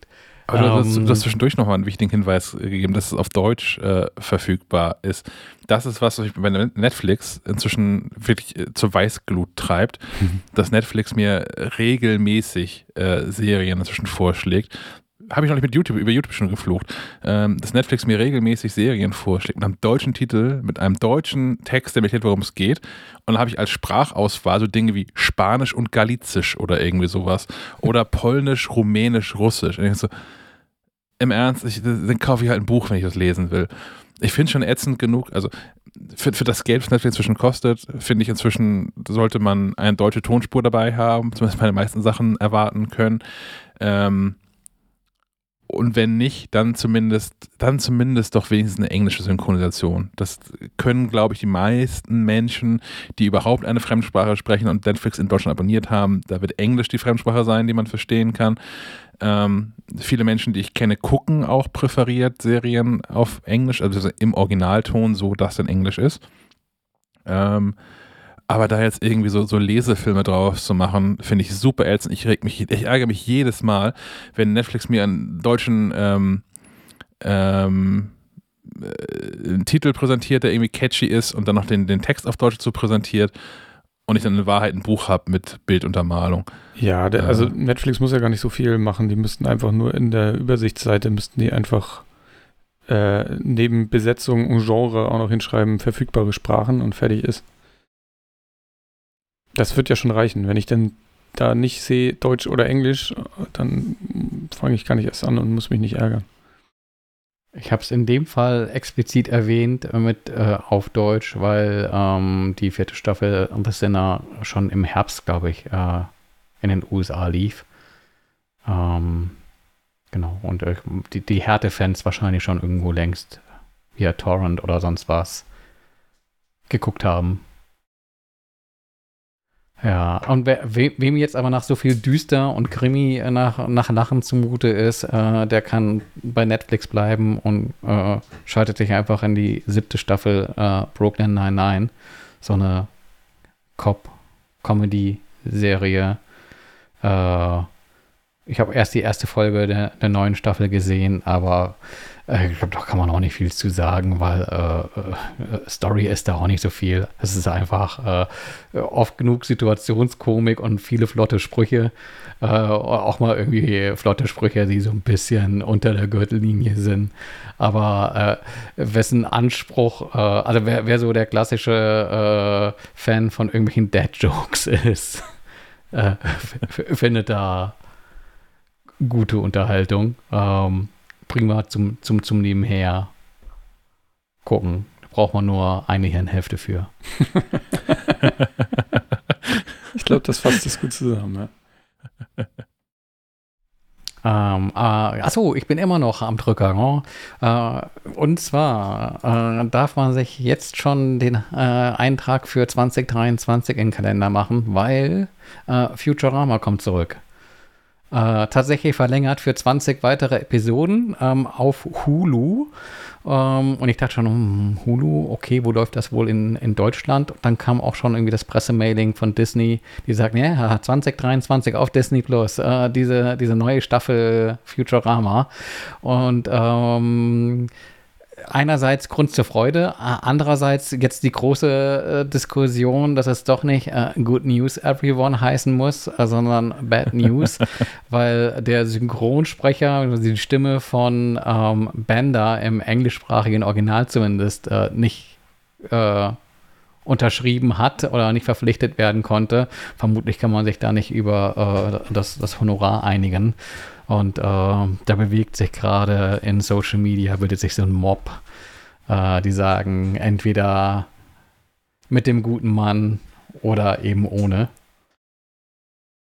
Äh, wahrscheinlich steht und fällt damit tatsächlich eine Menge, weil die Stimme äh, im, im, Englischen äh, wahrscheinlich genauso äh, markant sein wird wie im Deutschen. Wie ist es eigentlich? Hat man eigentlich, hat man Recht an der eigenen Stimme? Also können die da einfach einen Stimmimitator hinsetzen? es gibt doch auch, es gibt doch auch äh, AI-Lösungen für hm, Synchron. Stimmt, ja. ähm, gute Frage. Also genau. Aber selbst wenn man das, selbst wenn, wenn Disney das machen würde, äh, ich glaube, der Aufschrei wäre laut. Also nicht in dem Fall. äh, weil es da tatsächlich irgendwie so eine, eine eingeschworene Fangemeinde zu geben scheint, äh, die dem Synchronsprecher wohl auch äh, die Extrawurst auf dem Brot gönnt. Der will auch schon ganz gut was verlangen, vermutlich. Das hat im, im Deutschen hat das ja mal ähm, der Synchronsprecher von Johnny Depp versucht. Sich, glaube ich, mit, muss ja auch, muss, war es auch Disney? Fluch der Karibik und so. Der wurde ja, also da hat ja. Johnny Depp in einem dieser Filme eine andere Stimme, weil die sich nicht einigen konnten. Hm. Oder weil es da auch irgendwie Knatsch gab oder ich weiß nicht mehr genau. Und der Disney-Kanal hat oder wer auch immer das dann war, Kanal hat gesagt, ne, nehmen wir einen anderen. Bei den Simpsons gab es das doch auch. Äh, ich habe die Synchronstimme von Homer ist, äh, also die deutsche Synchronstimme von Homer ist entweder verstorben oder war nicht mehr verfügbar. Wahrscheinlich nicht mehr verfügbar, da verstorben. Und da hat ein neuer übernommen. Gestorben ist auf jeden Fall die, die Marge gesprochen hat. Das macht jetzt ja seit ein paar Jahren schon Anke Engelke. Und hat vorher, habe ich vergessen gemacht. Ja. Ja, wenn, aber tatsächlich zu diesem, diesem Thema, ob man so ein Recht an der eigenen Stimme hat und all sowas, äh, wenn, wenn ihr zufällig Juristen seid da draußen und das wisst oder irgendwas anderes zur Sendung beitragen wollt, dann könnt ihr das wie folgt tun. Du erreichst das Team von Schleifenquadrat am besten per Sprachnachricht auf Signal, Trema oder per iMessage unter der Nummer 0160 95 37 88 40. Ich wiederhole 0160 95 37 88 40. Außerdem betreiben wir jetzt eine eigene Discord-Community. Du erreichst sie unter maclife.de slash Discord. Äh, ich habe äh, was, äh, was ähm, wie soll ich sagen, etwas Skurriles geguckt. Bei äh, Sky gibt es nämlich die Serie Landscapers mit David Thewlis und Olivia Coleman in den Hauptrollen. Ähm, die Serie ist sehr kurz, deswegen habe ich sie auch schon zu Ende geguckt, sind nur vier Folgen. Mm, Aber die behandelt die wahre, die wahre Geschichte von dem Ehepaar Christopher und Susan Edwards, die wohl, mh, naja, sie haben äh, die, ihre Eltern wohl umgebracht und nach zwei Jahren erst äh, kommt man ihnen auf die Schliche. Und äh, die ist deshalb so ein bisschen ungewöhnlich, weil äh, die auch immer wieder in die in die Gedanken bzw. Traumwelt der beiden so ein bisschen abdriftet und die beiden auch sehr skurril dargestellt werden. Ich weiß nicht, ob sie wirklich so waren. Aber, ähm, und am Ende ist die Auflösung nachher auch noch recht spannend. Also, ähm, ich habe was gelesen, zwar von ähm, düsterer äh, britischen schwarzen Komödie, aber so richtig lustig fand ich es nicht. Ich fand es eher alles ein bisschen, wie gesagt, skurril. Die, kann man aber äh, wirklich gut gucken. Und das passt gut, weil du sagtest, vier Folgen hat das Ganze. korrekt. Und ich habe, glaube ich, noch, noch drei oder vier Tage in diesem Sky-Ticket, bevor ich das kündigen werde. Ähm, da passt das nochmal mit rein. Das schaffst du auf jeden Fall, ja.